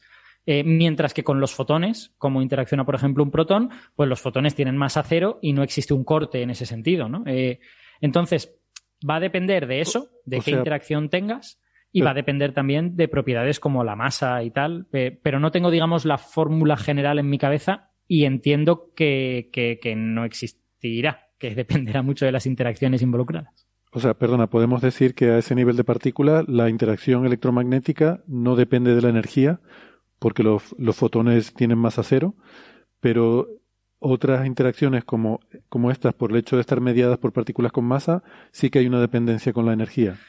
Sí dependen de la energía. Mira, ahora, ahora sí que lo. Claro, es verdad. Tiene sentido. El, el- sí depende de la energía. La interacción electromagnética, yo creo que es precisamente intensa a bajas energías. Porque a bajas energías puedes excitar muchos fotones de poca energía. Mientras que la interacción débil es intensa a altas energías, porque puedes excitar al W y al Z. Entonces, quizá esa sea la diferencia. Estoy hablando de manera puramente intuitiva, a lo mejor estoy metiendo la pata, pero, pero en Bueno. mi cabeza tiene, tiene sentido. Es que me surgió la duda y, bueno, esto lo, lo enmarcamos dentro de este tertulia general y si eso lo, lo miramos para otro episodio y damos una respuesta más Sí. rigurosa. Sí, si eso quieres. es, es lo que se llama la teoría del grupo de renormalización, ¿no? Las constantes de acoplamiento cambian con la energía, corren con la Mm. energía, ¿no? Mm. Todos hemos oído hablar el tema de por qué queremos usar la supersimetría, porque facilita que la unificación a alta energía coincidan como decaen. O sea, la interacción fuerte tiene una constante de acoplamiento muy fuerte, eh, la electromagnética como 137 veces más pequeña y como la, la electrodébil como 10.000 veces o 100.000 veces más pequeña que la fuerte, ¿no? Pero eso a, baja energía. Pero cuando crece la energía, esas eh, constantes van cambiando, ¿no? Y la, la interacción fuerte, eh, creo recordar que iba bajando el valor eh, y las otras dos iban subiendo y acaban como cruzándose. Del orden de 10 a la 14, 10 a la 15 gigaelectronvoltios, eh, más o menos se cruzan. Entonces, una posibilidad para que se, exactamente se crucen es meter la supersimetría, ¿no? Eh, eh, es un, el que pasa, visto de punto de vista real, eh, ¿cuánto cambia la carga del electrón y la masa del electrón debido al grupo de renormalización, al hecho de que cambie la constante de acoplamiento electromagnético? Pues cambia muy poquito, ¿vale? La, la interacción electromagnética cambia extremadamente poco eh, conforme crece la energía. ¿eh? Las otras cambian mucho más rápido. ¿eh? Y, y por eso no notamos tanto los efectos en, en la carga del electrón y en la masa del electrón en las colisiones. Bien. Bueno, eh, pues por ir terminando, pregunta Cristina Hernández que eh, a ver cuándo a ver cuándo podemos ver explosiones de supernova antes de, de que se produzcan gracias a sus neutrinos. Eh, y yo, mira, pues aprovecho y le recomiendo eh, el cuento que escribí, que lo publiqué por ahí en redes sociales, que lo puede buscar, se titula El Cerej de Sinara, va justo sobre ese tipo de cuestiones, así que a lo mejor le interesa. Eh, Pero, pero si me dejas, si me dejas añadir algo, la te- respuesta te dejo, es pero espera, prime- primero es que Francis se tiene que ir, creo que nos tiene que dejar ya justamente horas y media. Yo así tengo que que dejar, sí. te dejamos, Francis, te liberamos para que atiendas a tus alumnos. Venga. Y nosotros ya casi estamos terminando también, pero bueno, así no estamos Venga, con un agobio. saludo a todos. Hasta luego. Adiós, Chao, chao, Francis, Francis. gracias. Dime, Alberto, adelante. No, la respuesta es ya. O sea, quiero decir, si hubiese una supernova en nuestra galaxia, ya la veríamos con neutrinos, explotara donde explotara. Porque si vimos la de 1987, que está a 170.000 años luz, pues no hay tantos sitios de nuestra galaxia que estén más lejos que esa. Ya, pero bueno, ahí recibiríamos los neutrinos con horas de adelanto respecto a respecto a la explosión en luz visible, ¿no? Eh, Ah, claro. Que, que sí, que No, es, sí, bueno, sí. realmente es a lo que se refería, supongo. Pero eh, en el cuento iba un poco por otro lado y no eran horas, eran siglos quizás, pero, Ajá. pero, pero sí. Eh, la diferencia realmente entre lo que nos llegan los, los neutrinos de lo que es la propia explosión frente a la luz que nos llega ya de los rescoldos, digamos, de- del material eh, generado por la explosión es cuestión de horas. Es lo que la diferencia. Em, vale, ¿alguna cosilla más que querías comentar, Alberto? Eh, No, si no. no, vamos terminando. Yo quería decir una última cosilla, que es que es una aclaración que me gustaría hacer, porque estoy pasando mucha vergüenza estos días, como hicimos la nota de prensa con lo de el artículo este sobre los tecnomarcadores, y eso ha salido en varios medios de comunicación, a pesar de que en la nota de prensa se dice que yo era el autor principal de ese artículo, que fue un artículo que se publicó y que era llevaba pues una serie de propuestas para la NASA de misiones espaciales y tal, pues en algunos medios eso ha salido un poco regular. Eh, no sé muy bien cómo lo han entendido, pero hemos visto titulares en algunos medios diciendo poco menos como que, que yo me alineaba con la NASA, me, me, aliaba con la NASA. Me, ha liado ahora hablando del asunto. Y que yo me aliaba con la NASA y, e incluso ayer en el informativo de Televisión Canaria decían, ¿cómo era? Que yo había sido seleccionado por la NASA para un estudio. O sea, como si fuera un astronauta ahí que me hubieran elegido por mis cualidades físicas, eh, físicas de, de, de, de físico, no de, no de ser físico. Héctor, yo ya, yo ya te lo dije por Facebook. Si te has aliado con la NASA, te has aliado con la NASA. Ahora no vale echarse atrás. Eres, eres un aliado de la NASA. Esta, esta es la realidad. Esto, Soy un liante, hechos- un liante de la NASA más bien, pero bueno, que en fin, que la cuestión aquí se la explicamos hace un par de episodios y yo creo que, que está bastante claro, ¿no? Pero lo lo voy a reiterar, hubo una reunión bajo los auspicios de la NASA que eh, el artículo que se escribió con las conclusiones de esa reunión, pues yo fui el primer autor de ese artículo y punto, y eso fue, esa es la noticia. Pero bueno, quería aclararlo porque me da un poco de vergüenza ver las cosas que se van diciendo por ahí, que todos sabemos cómo son estas cosas, que lo que sale en los medios de comunicación es como lo del teléfono averiado, que tú dices una cosa, este se lo dice a otro, el otro se lo cuenta a aquel, y al final lo que sale en el titular tiene poca relación, tiene un ligero parecido con lo que originariamente era la noticia, pero, pero no del todo. Bueno. Alberto, ¿alguna cosilla más? Sí, es que se me ha olvidado, se me ha olvidado antes y me acabo de acordar ahora y me, van a matar si no lo digo, que es que eh, quería hacer un mini anuncio, que es que esta semana hemos sacado un podcast nuevo eh, que, lo, que lo publicamos el lunes y a la gente parece que le está gustando, lo cual nos tiene muy contento, que es un podcast sobre educación de la ciencia. Es un podcast que hago con básicamente dos amigos de la carrera, que nos juntamos un día hace como dos años en una cena y dijimos, oye, pues estaría bien hacer un podcast sobre educación. No, no es de divulgación científica, sino de divulgación de la educación y de la didáctica y tal y cual. Y pues nos salió la idea, dijimos algún día estaría bien hacerlo y en las últimas semanas hemos grabado unos cuantos y vamos a ir sacando un podcast cada dos semanas y hemos sacado el primero, parece que a la gente le ha molado, lo cual nos tiene bastante, bastante felices. Yo, yo personalmente era un poco escéptico por varias razones. En primer lugar, porque es tres físicos que se juntan aquí a hablar de educación. Es verdad que mis amigos son profesores de secundaria, con lo que saben algo del tema. Yo intento hablar lo menos posible porque yo tengo muchas preguntas y ninguna respuesta. Eh, pero sí que es verdad que hay gente, o sea, la educación no son solo físicos haciendo cosas, sino que también son biólogos, también son químicos, también son matemáticos, ¿no? Entonces, yo tenía un poco de miedo de que resultara un poquito sesgado, pero bueno, sé que a la gente le, le está gustando por ahora. Y si lo quieren escuchar, pues que busquen en Evox o en Spotify o en donde sea. Eh, de ignorancia, sí que sé. Así es como se llama. Es el peor nombre de la historia. Yo soy consciente porque está lleno de palabras cortitas eh, y muchas. Son muchas palabras muy cortitas. La única larga es ignorancia. Entonces es el, es el, peor nombre de la historia para el SEO y estoy muy feliz de habérselo dado porque ya basta que, que los del SEO nos estén diciendo siempre qué nombres hemos de poner y cuáles no. También es verdad. Oye, eh, ¿qué te iba a decir? Eh, vamos a ver, tú has hecho un podcast, aparte de los muchos que haces sobre ciencia, has hecho un podcast sobre ópera, ahora uno sobre educación. ¿Para cuándo uno sobre epistem epistemología? Eso para cuando Ignacio termine la carrera de filosofía, que seguro que querrá él hacer un podcast. No sé si sabes que Ignacio está estudiando filosofía por sí, la UNED. Sí, sí, lo hemos comentado, sí.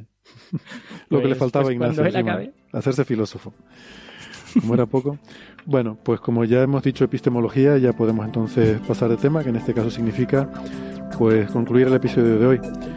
Eh, de nuevo quiero darle las gracias, por supuesto, a Alberto, a Francis, a todos los que nos han seguido, pero sobre todo a Sara, mandarle un abrazo fuerte de nuevo y, y decirle, como siempre, que Sergei quedará para siempre en nuestro recuerdo y en la historia de Coffee Break. Así es. Amigos, hasta la semana que viene. Chao, chao.